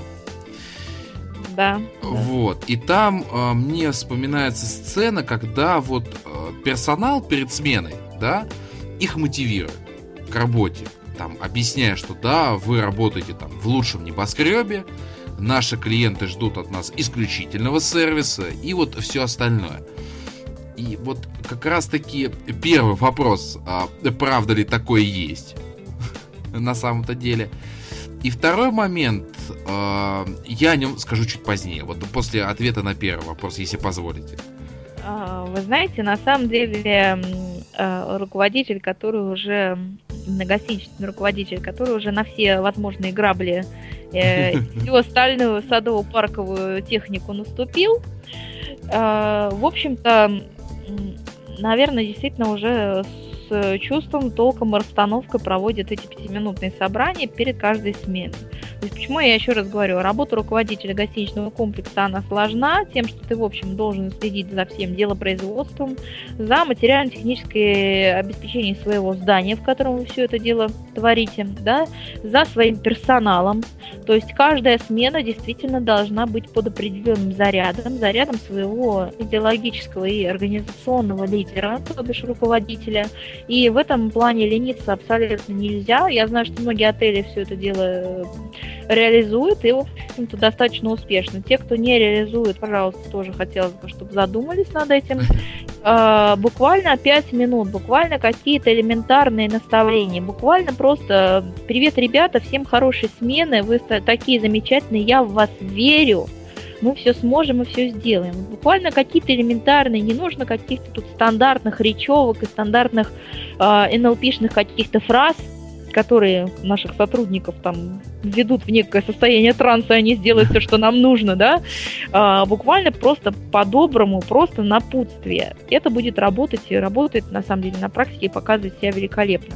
Еще раз повторюсь, кто-то это делает, делают не все, но я думаю, что со временем все-таки перевес в сторону тех, кто а, подобные ритуалы перед сменой совершают, да, он будет больше. И второй вопрос, это сила бренда, да, с какой-то стороны, наличие традиций. То есть, вот э, внутренняя культура, например, в том же Рице, она сформирована десятилетиями. А, там уже понятна там, роль каждого, понятна история компании, ее какие-то основные вехи, ступени. А вот, например, в новой гостинице, да, которой ничего нету, кроме некого маркетингового эха на фоне, вот насколько там дела обстоят с внутренним э, сервисом, да, с внутренней культурой? Что там вот людям рассказывают, как там вот можно их зацепить, вот, чем? А, Дмитрий, вы решили Риц под конец программы все-таки похвалить, я так поняла? Нет, нет, нет, нет. Я ага. просто, я просто вот э, зная, что такое э, компания, у которой есть уже бренд, да, какой-то, да, условно говоря. И, например, вот новая гостиница появилась, вот, предположим, у меня рядом с домом построили вместо голубятни шикарный, э, шикарную какую-то арабскую башню. Вот вроде я понимаю, что это арабская башня, она шикарная, внутри э, даже туалет из золота, там нефть течет, все изумительно, но я понимаю, что ладно, фиг с ним с Рицем, что вот Свис отель, да, это традиции, это уже определенный уровень сервиса, это определенная школа персонала. А вот в этом Радж-Махале, Тадж-Махале, неважно когда, я же не знаю, что там.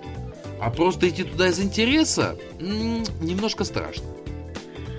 А, я, кстати, ремарку такую. В Свис-отеле мебель значительно дешевле, чем в Ритце. Знаю, а да. А вот да. качество обслуживания наверное, на порядок выше. Да, но мебель все равно добротная. Она на фоне, она существует да, на фоне. Да, на, на фоне Рица, конечно, это уже немножко не то. То есть это уже что-то более casual, что-то совершенно простое.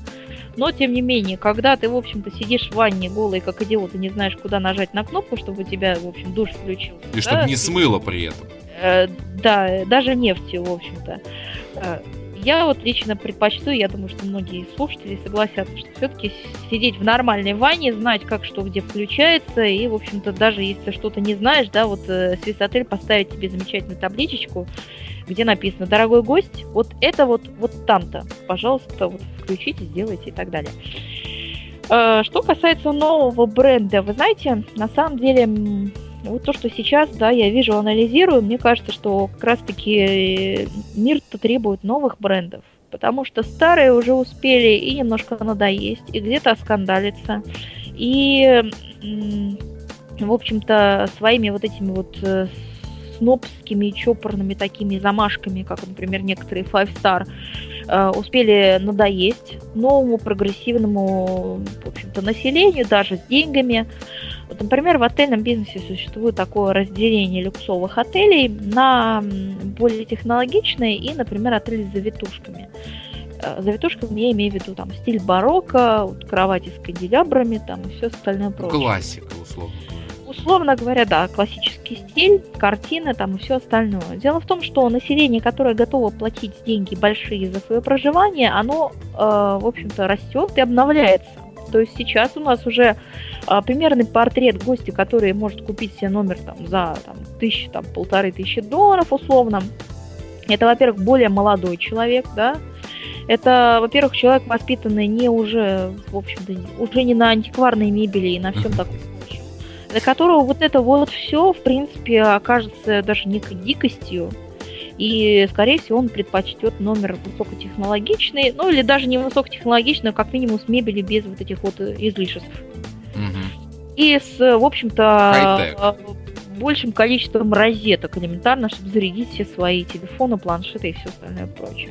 Хай-тек, по-моему, стиль называется, если мне память не изменяет. Как-то да, хай-тек, но, в общем, наверное, даже без излишеств по вот этому вот умному дому. А, то есть, наверное, все-таки так. Поэтому вот э, что касается э, сегментов и выбора гостей, здесь вот такая история. Если вы мне напомните вторую часть вопроса, я сейчас дальше а... пойду. Нет, а смысл был в чем, да, что вот, вот продолжая тему с пятиминутками, да, мотивировать людей в гостинице с традициями все-таки несколько легче.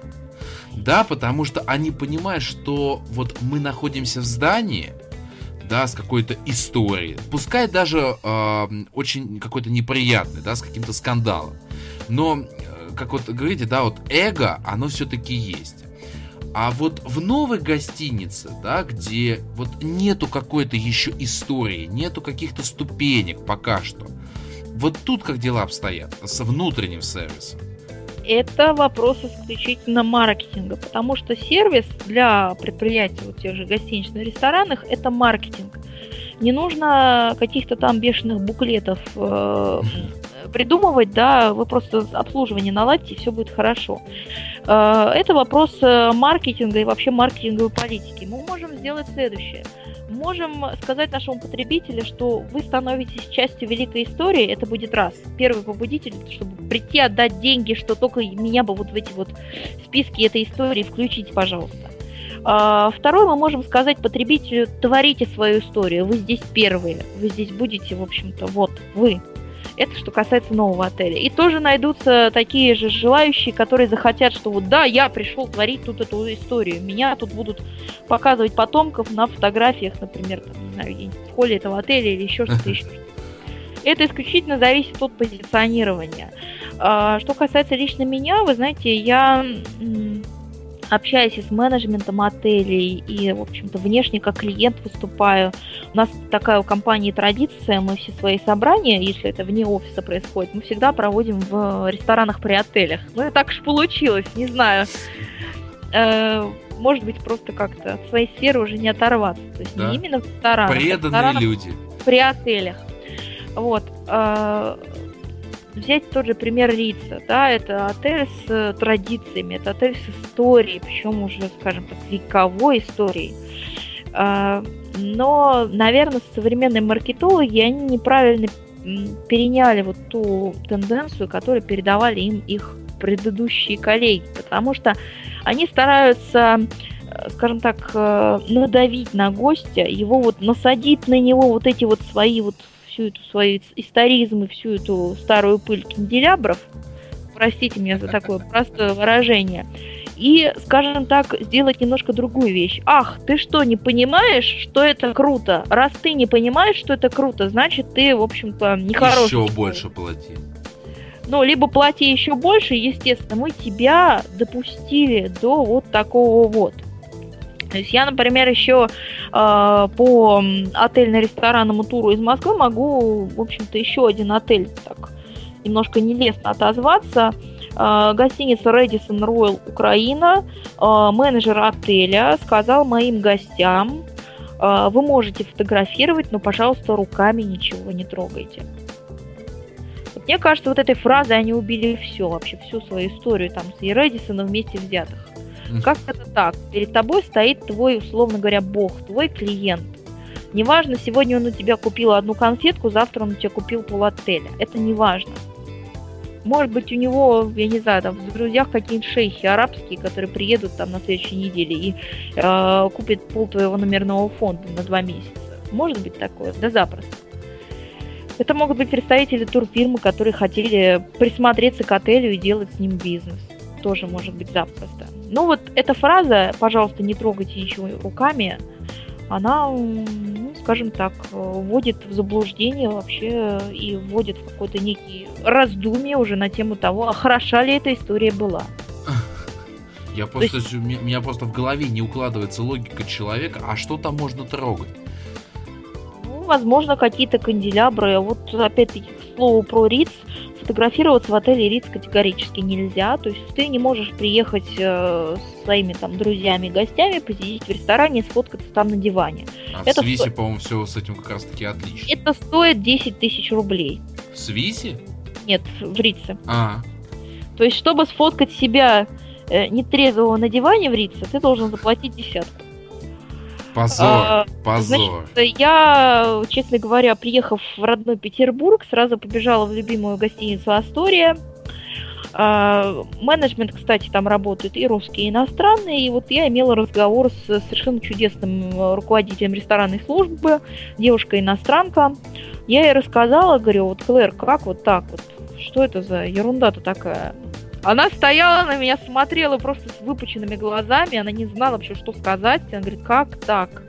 У нас, говорит, гости приходят, фотографируют э, всякие разные вот эти вот красивые элементы. Например, в Астории из гардероба подают вот эти вот номерочки угу. в красивом маленьком конвертике, где написано, что спасибо большое, что вы пришли в Асторию. Офиг... Приятно? Отлично, отлично газетки в Астории стоят для посетителей не просто на стойке, они скручены в такую трубочку, перевязаны бантичком, где написано Астория. Это а... вот как раз брендирование, правильное, точечное брендирование это брендирование, это психология, это захват вот этих вот всех вот тактильно и психологических элементов, вот то, что важно для человека. Мне приятно взять газетку, которая перевязана бантиком. Да, это мой пункт, это мои тараканы. Но ну, это как будто для, вот для тебя вот кажется вот так вот, это вот специально, да, да согласен. И самое главное, что, вы знаете, они разрешают все это дело фотографировать. То есть э, я так поняла, что Риц боится какого-то промышленного шпионажа. А вопрос, почему же Астория этого не боится? А, ну, ответ был очень простой. Господа, чем больше наших фотографий вообще где-либо, тем лучше. Конечно. Пере... Хотите перенять этот опыт? Перенимайте вы все равно, в принципе, в наши кулуары-то не залезаете и не знаете, что мы будем с этим делать дальше. А так, э, нарочито не разрешать, например, гостям фотографироваться в интерьерах или фотографировать какие-то вот маленькие детали. Э, ну, это по меньшей мере как-то глупо. Абсолютно. Даже ну. удивительно немножко. Вот, поэтому, ну, говорю, я сразу для сравнения побежала в родную питерскую Асторию узнать вообще, может, что-то произошло, а я еще не знаю об этом. А что вот даже иностранцы, в общем-то, как-то очень так отреагировали довольно-таки удивленно, как это так, Риц не разрешает фоткать там. Что бы было, я даже не представляю, если бы я в Рице зафотографировала, например, а, раскладку аксессуаров в ванной комнате. Меня бы, наверное, там убили просто за то, что я у них, увидите ли, что-то уже промышленно там шпионю. Ну, как говорится, совершенства пределов нет, и постоянно к нему некоторые стремятся. Только в разные стороны это может происходить. Ну вот, э, Полин, как раз вот как такая завершающая тема основного блока, э, планировалось обсудить развитие, да, технологий, каких-то, может быть, возможностей э, сервиса, да, в качестве повышения качества обслуживания. вот э, здесь я уступаю вам микрофон. У вас явно сегодня есть что сказать, а очень приятно слушать. Эм, хорошо, так и быть. А, значит, что касается IT-технологий вообще в гостинично-ресторанном бизнесе, понятное дело, что все наше программное обеспечение и э, все, в общем-то, программные продукты, которые помогают нам нашему бизнесу, да, тот же софт, бухгалтерские программы, программы по выдаче там заказов, счетов там и ведению картотеки гостей, все это IT-технологии. Ну вот они, скажем так, теперь идут в массы. Нам некоторые компании на вот буквально прошедших выставках гостиничных я видела такую прекрасную технологию, когда одна компания предлагала нам снарядить нашу горничную своего рода айпадом для того, чтобы она, в общем-то, быстрее а, о вновь прибранных номерах давала информацию в систему для партии, чтобы процесс, например, передачи информации, пока там горничная прибрала номер, пока она дошла до офиса, пока она позвонила на ресепшн и сказала, девочки, дорогие, номер этот прибран, пожалуйста, если у вас приехал гость, заселяйте его.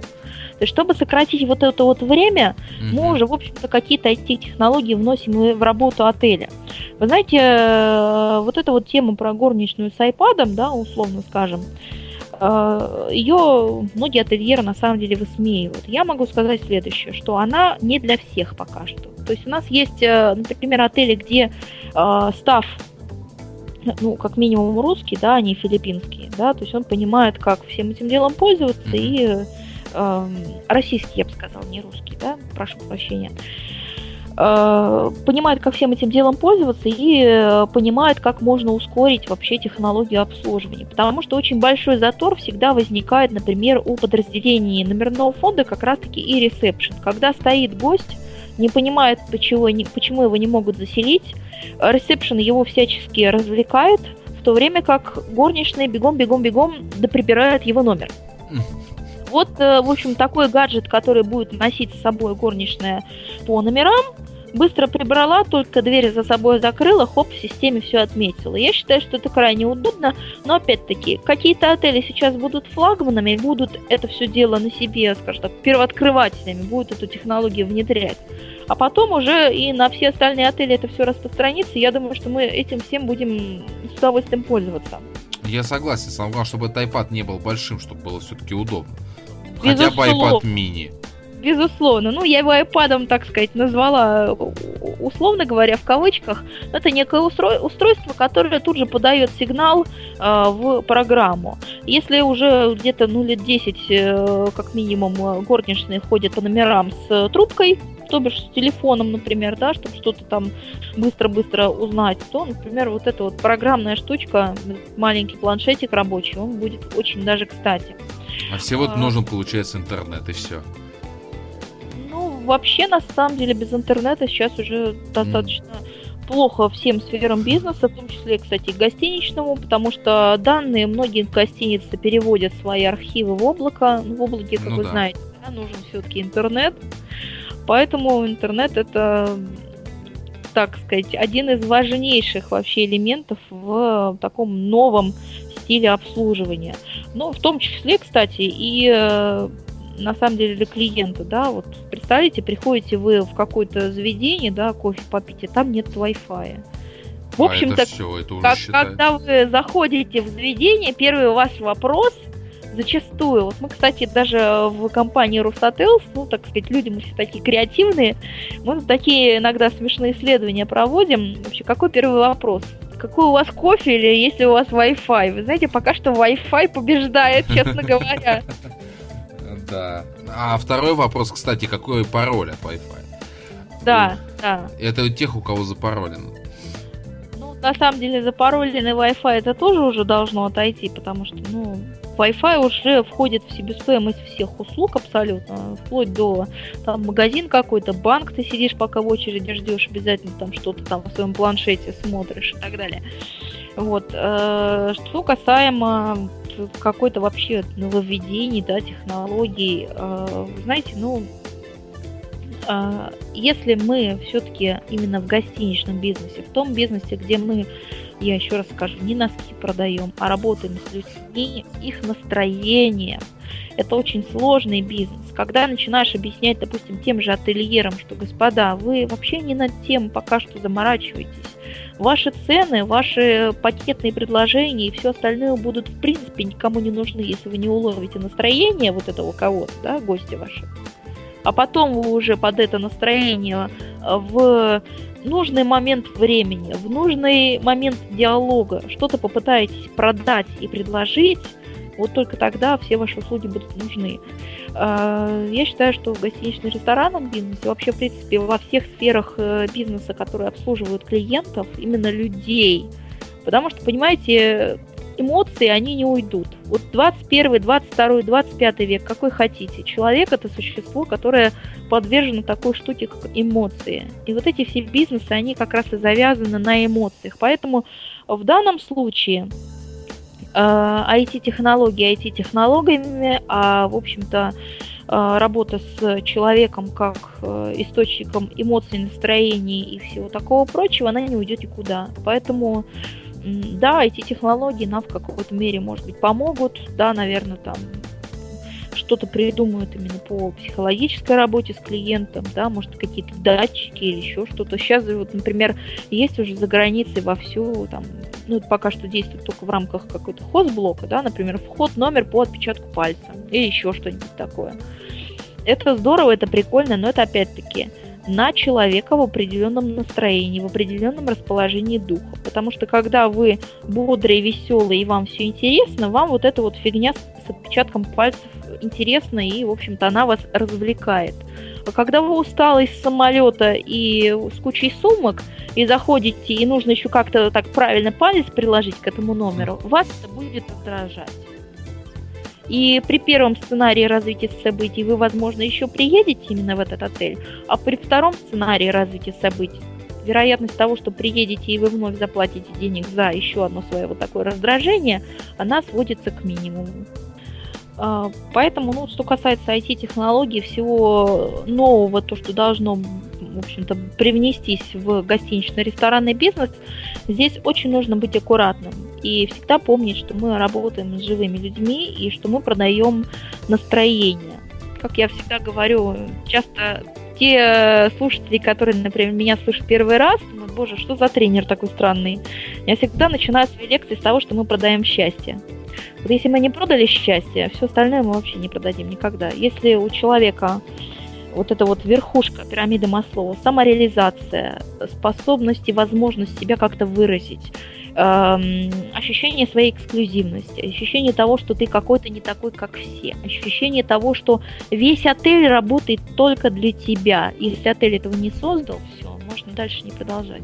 Но это исключительно мое мнение, как вот специалист из этой отрасли.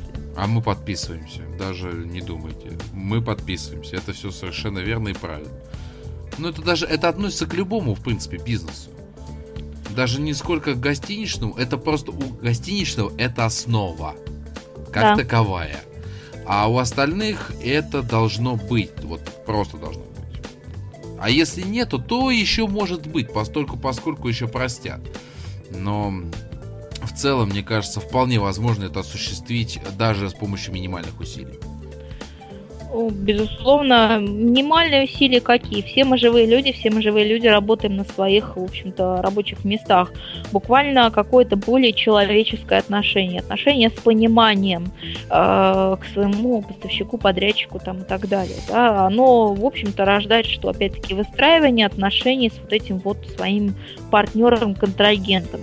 И вам уже простятся и какие-то ваши огрехи, и простятся какие-то ситуации, которые, допустим, вне тех рельс, на которые которые вы подписывались, подписывая договор, которые случаются, да. Mm-hmm. Если в случае какого-то там, ну, допустим, не дай бог, скандала или еще чего-то, да, иногда бывает, что поставщика ты меняешь, да, или тебя меняет поставщик, а, то в случае, когда вы выстраиваете отношения, грубо говоря, работаете душа в душу, а, на самом деле любые какие-то конфликты, любые недоразумения, их можно преодолеть и дальше также нормально и качественно продолжить работать, ну, забыв и научившись чему-то от этого, допустим, произошедшего инцидента.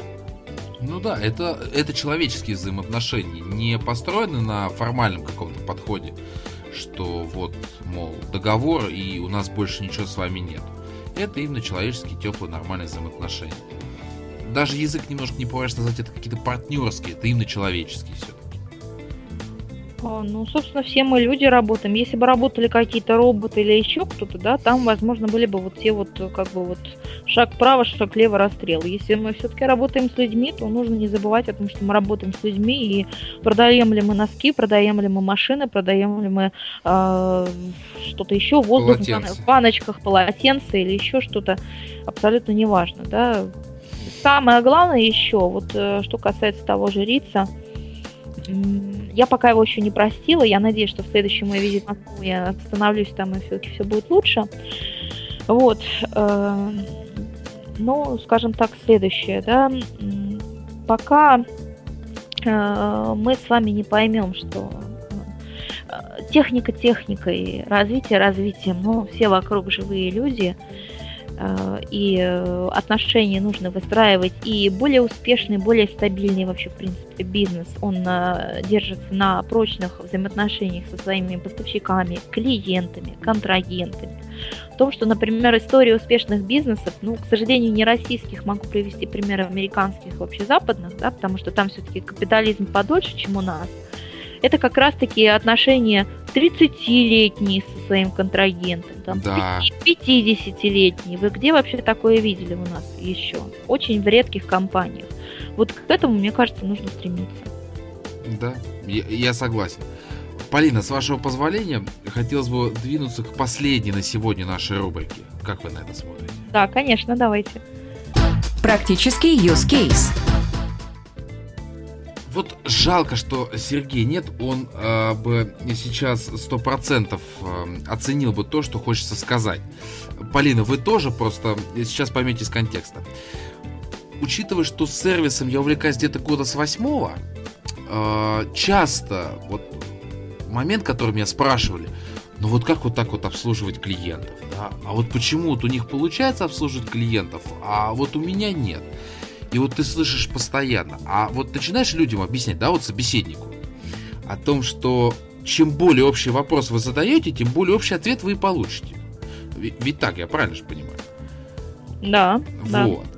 И как-то вот раньше старался заморачиваться, как-то попробовать ответить там систематически, все, а потом я понял, что это просто в молоко весь труд. Исключительно. Так вот, есть одна очень лакони... один лаконичный ответ, который можно дать на этот вопрос. А, я его напомню. Как можно качественно обслуживать своих клиентов? И ответ очень прост. Просто полюбите своего клиента. Вы знаете, я тут, э, как сказать, чуть-чуть в религию вдарюсь. Полюби ближнего, как самое себя. Ну, Значит, э, если мы если наш сотрудник, если мы на своем рабочем месте несчастливы, если нас раздражает вот эта вот э, неудобная форма, в которой мы работаем, да, если наш менеджмент говорит нам э, какие-то а-ля промо-маркетинговые там фразы или жесты или еще какой-то ерундой страдать, да, которые мы считаем, что мы делаем полный бред. Э, простой пример, сеть магазинов Dixie продуктовая, э, значит, это ритейл, Э, такая средняя линейка, даже я бы сказала такая simple, чтобы такое простенькое, да, значит, там работают ну, такие уже, э, я бы сказала, из советских времен дяденьки и тетеньки, э, которые вот это вот все нововведение, да, чтобы они это использовали. Самое главное, чтобы они этому как-то радовались. Нужно очень серьезно провести работу и объяснить взрослым людям, зачем они должны делать те или иные действия. Да, на это, собственно, и существует руководство, по сути. Значит, вот что я наблюдаю. Зашла я в этот магазин Дикси, сидит э, усталая женщина в этом чепчике, который вообще, э, она чувствует в нем себя ну просто хуже некуда. И в конце моей покупки эта женщина должна сказать фразу, которую, в общем-то, навязал маркетолог. Магазин, повторюсь, называется Дикси. Значит, она вздыхает, так это просто на камеру снимать, вздыхает тяжело и говорит, Дикси, заходикси и еще там что-то. Она понимает, что она просто несет полный бред. То есть этот человек сидит, она, в общем-то, понимает, что каждый день ей нужно приходить на работу. Одевать какой-то ужасный чепчик на голову, в котором она себя просто чувствует полным идиотом. И еще в конце каждой покупки, общаясь с гостем, говорит просто откровенный бред. То есть самооценка у человека на такой работе, понятно, что он на ней сгорит мгновенно, да, что он будет приходить, во-первых, раздражаться дома, потому что он 8 часов рабочего времени просто чувствует себя просто кем-то ниже плинтуса, и это, это ощущение родили в нем его, в общем-то, начальство.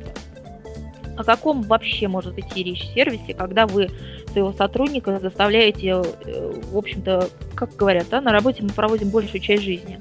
Да, получается, большую часть жизни вы своего сотрудника заставляете чувствовать себя просто полным идиотом совершая, да, вот все вот ваши вот прикольные маркетинговые манипуляции, которые вы как начальство решили где-то там наверху в кабинете, ни разу не спускаясь во фронт и не работая с клиентом.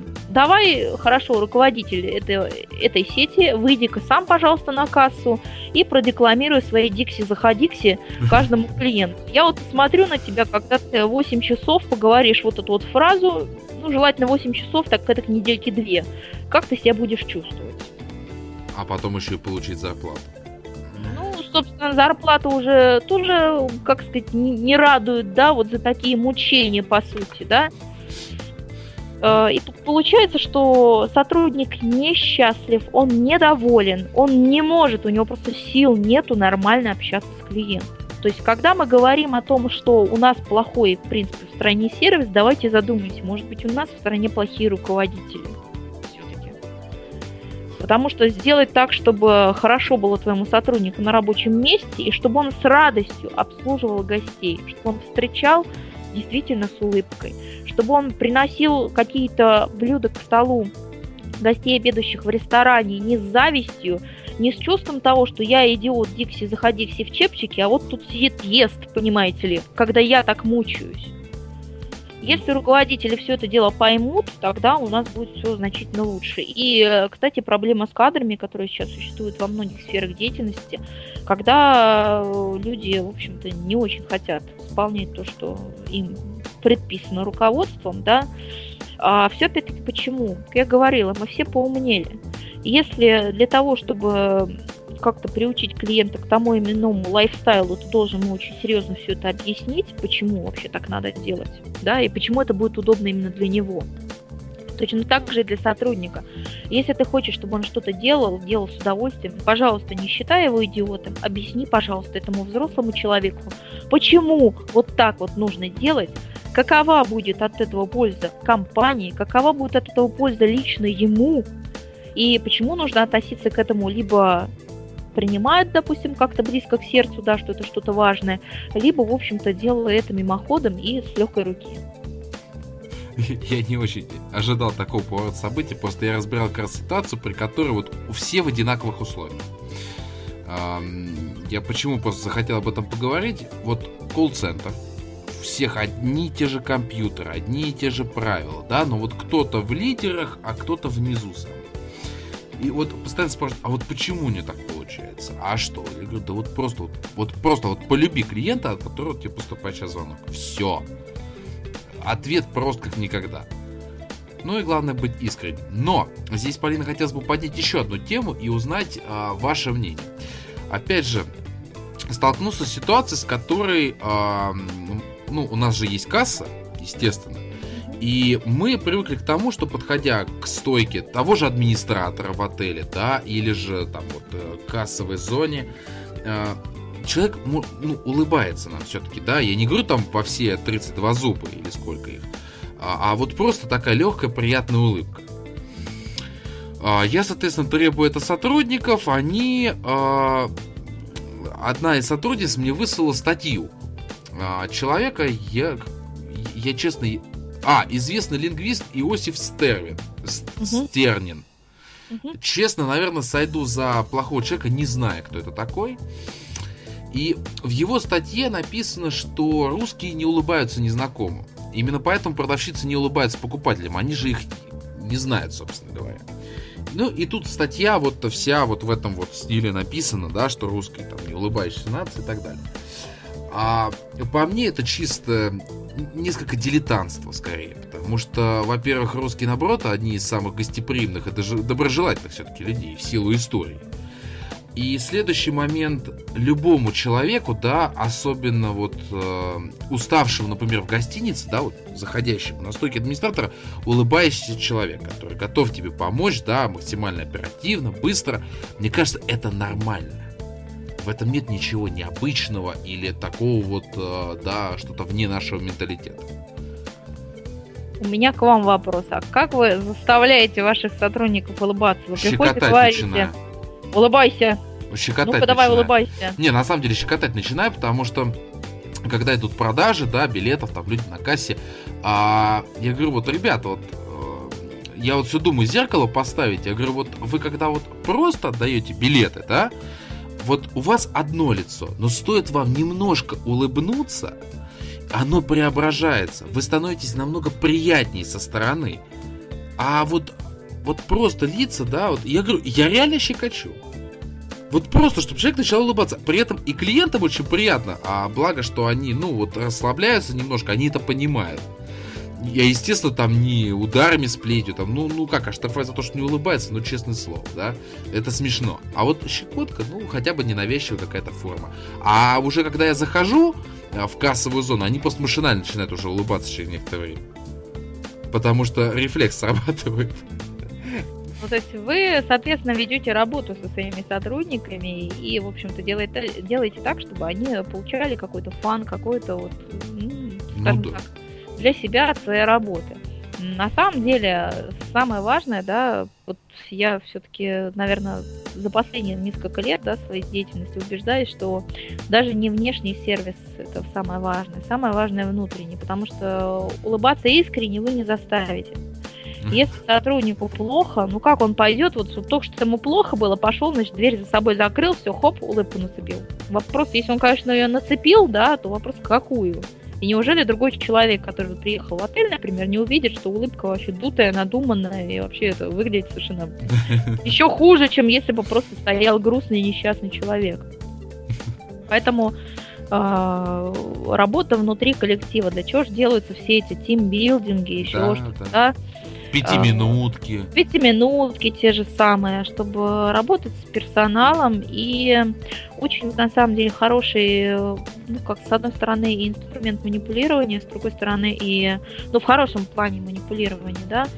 А, у руководителей я с многими общаюсь, некоторые, кстати, сами, как сказать, по наитию до этого додумались, да а, помогают своим сотрудникам, то есть знают, грубо говоря, как у каждого своего там, оператора, администратора зовут там бабушку, кошку, что происходит у них в жизни. Если какие-то да, есть проблемы, стараются помочь.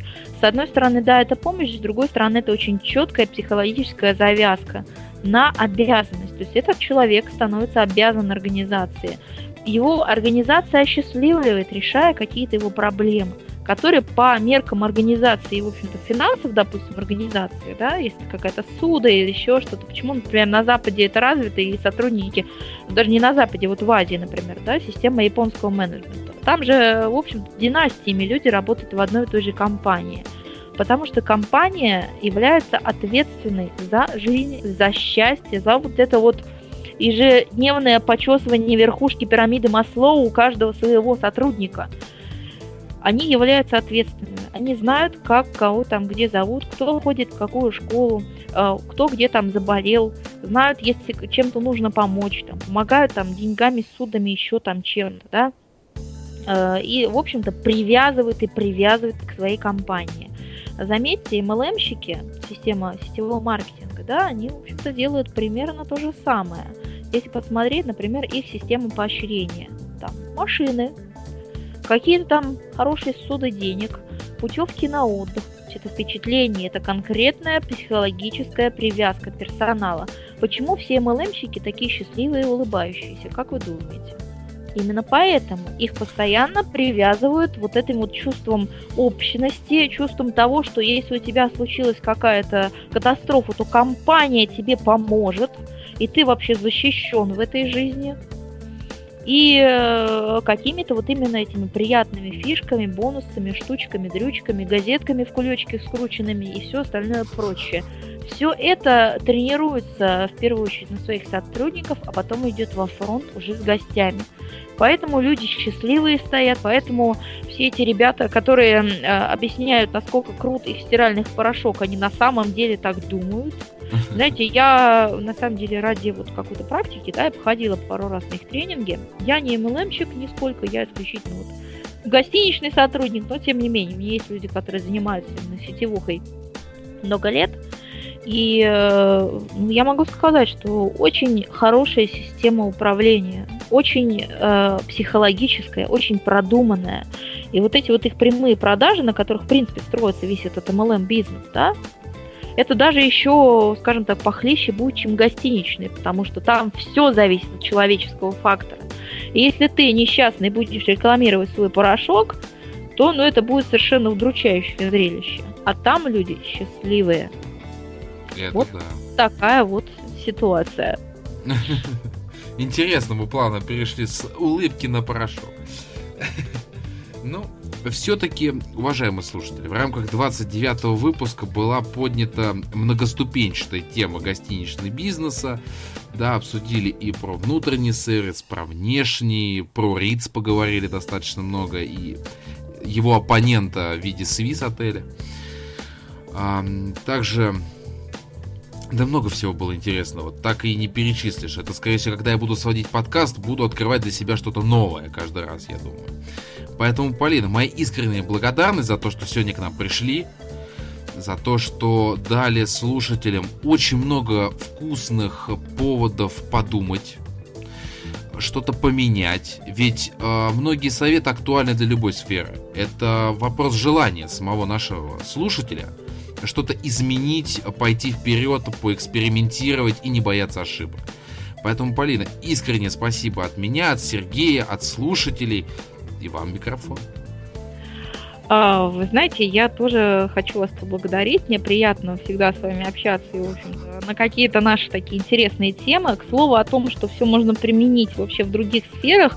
Вы знаете, я сама э, вот, гостиничным-то бизнесом не ограничиваюсь. Я всегда смотрю, что делают другие из других сфер деятельности и пытаюсь как-то все это вот э, примерить на свое вот это гостиничное дело. Потому что всегда это что-то новое, когда берешь из другой сферы бизнеса, то для тебя это новая струя. Если там это может быть что-то немножко замыленное, то для вот, допустим, конкретной сферы бизнеса, где это не применялось, технология или какая-то фишка, то это будет э, это будет интересно.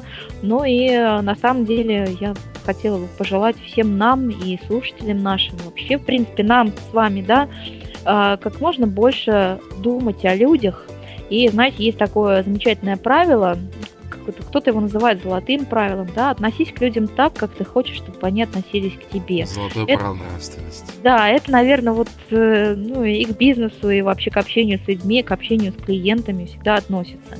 Потому что, ну, я, как сказать, не буду, конечно, так хвастаться, да, но вот у меня гостиничном бизнесе, да, вот когда я работала еще в найме, у меня были такие клиенты, которые мне там через два года, через три года звонили, спрашивали, как там я, я спрашивала, как они, то есть у нас какие-то устраивались отношения, хотя, в общем-то, э, ну, исключительно как бы по делу, да, в общем-то, из чего они выстраивались? Из того, что я просто забронировала номер гостю, рассказала все, как есть в этом номере, дальше предложила свою дальнейшую помощь, передала все детали, вплоть до каких-то мельчайших, важных для моего гостя, моим коллегам. Мои коллеги перехватили это все с тем же энтузиазмом, и, в общем-то, этого гостя мы завоевали очень очень-очень надолго. Поэтому у меня были такие, знаете, случаи, когда звонили сначала забронировать номер, потом там поближе к поездке звонили, говорят, здрасте, Полина, слушайте, вот а чего одеть, чего с собой взять? Я считаю, что это уже, знаете, как... Э, это я была... высокий показатель, на самом деле, для сервисного специалиста я на самом деле действительно была искренне рада, потому что, значит, все-таки что-то, что я делаю, это доставляет моим гостям какую-то радость, счастье то же самое, да. Вот. Я желаю всем быть счастливыми и радоваться, радоваться всему, что нас окружает. Вот. И с майскими праздниками, в конце концов. Ну, в общем-то говоря, да. Я совсем про них забыл уже, несмотря на что. Ну вот, поэтому, уважаемые слушатели, это был 29-й выпуск. И сейчас традиционная концовка подкаста, интересная для наших гостей. С вами были Полина Приходько. И Дмитрий Лостовырь. Отлично, отлично. Наши аплодисменты Полине. Всем пока. Вы прослушали подкаст «Сервис от чистого сердца». Спасибо, что вы с нами.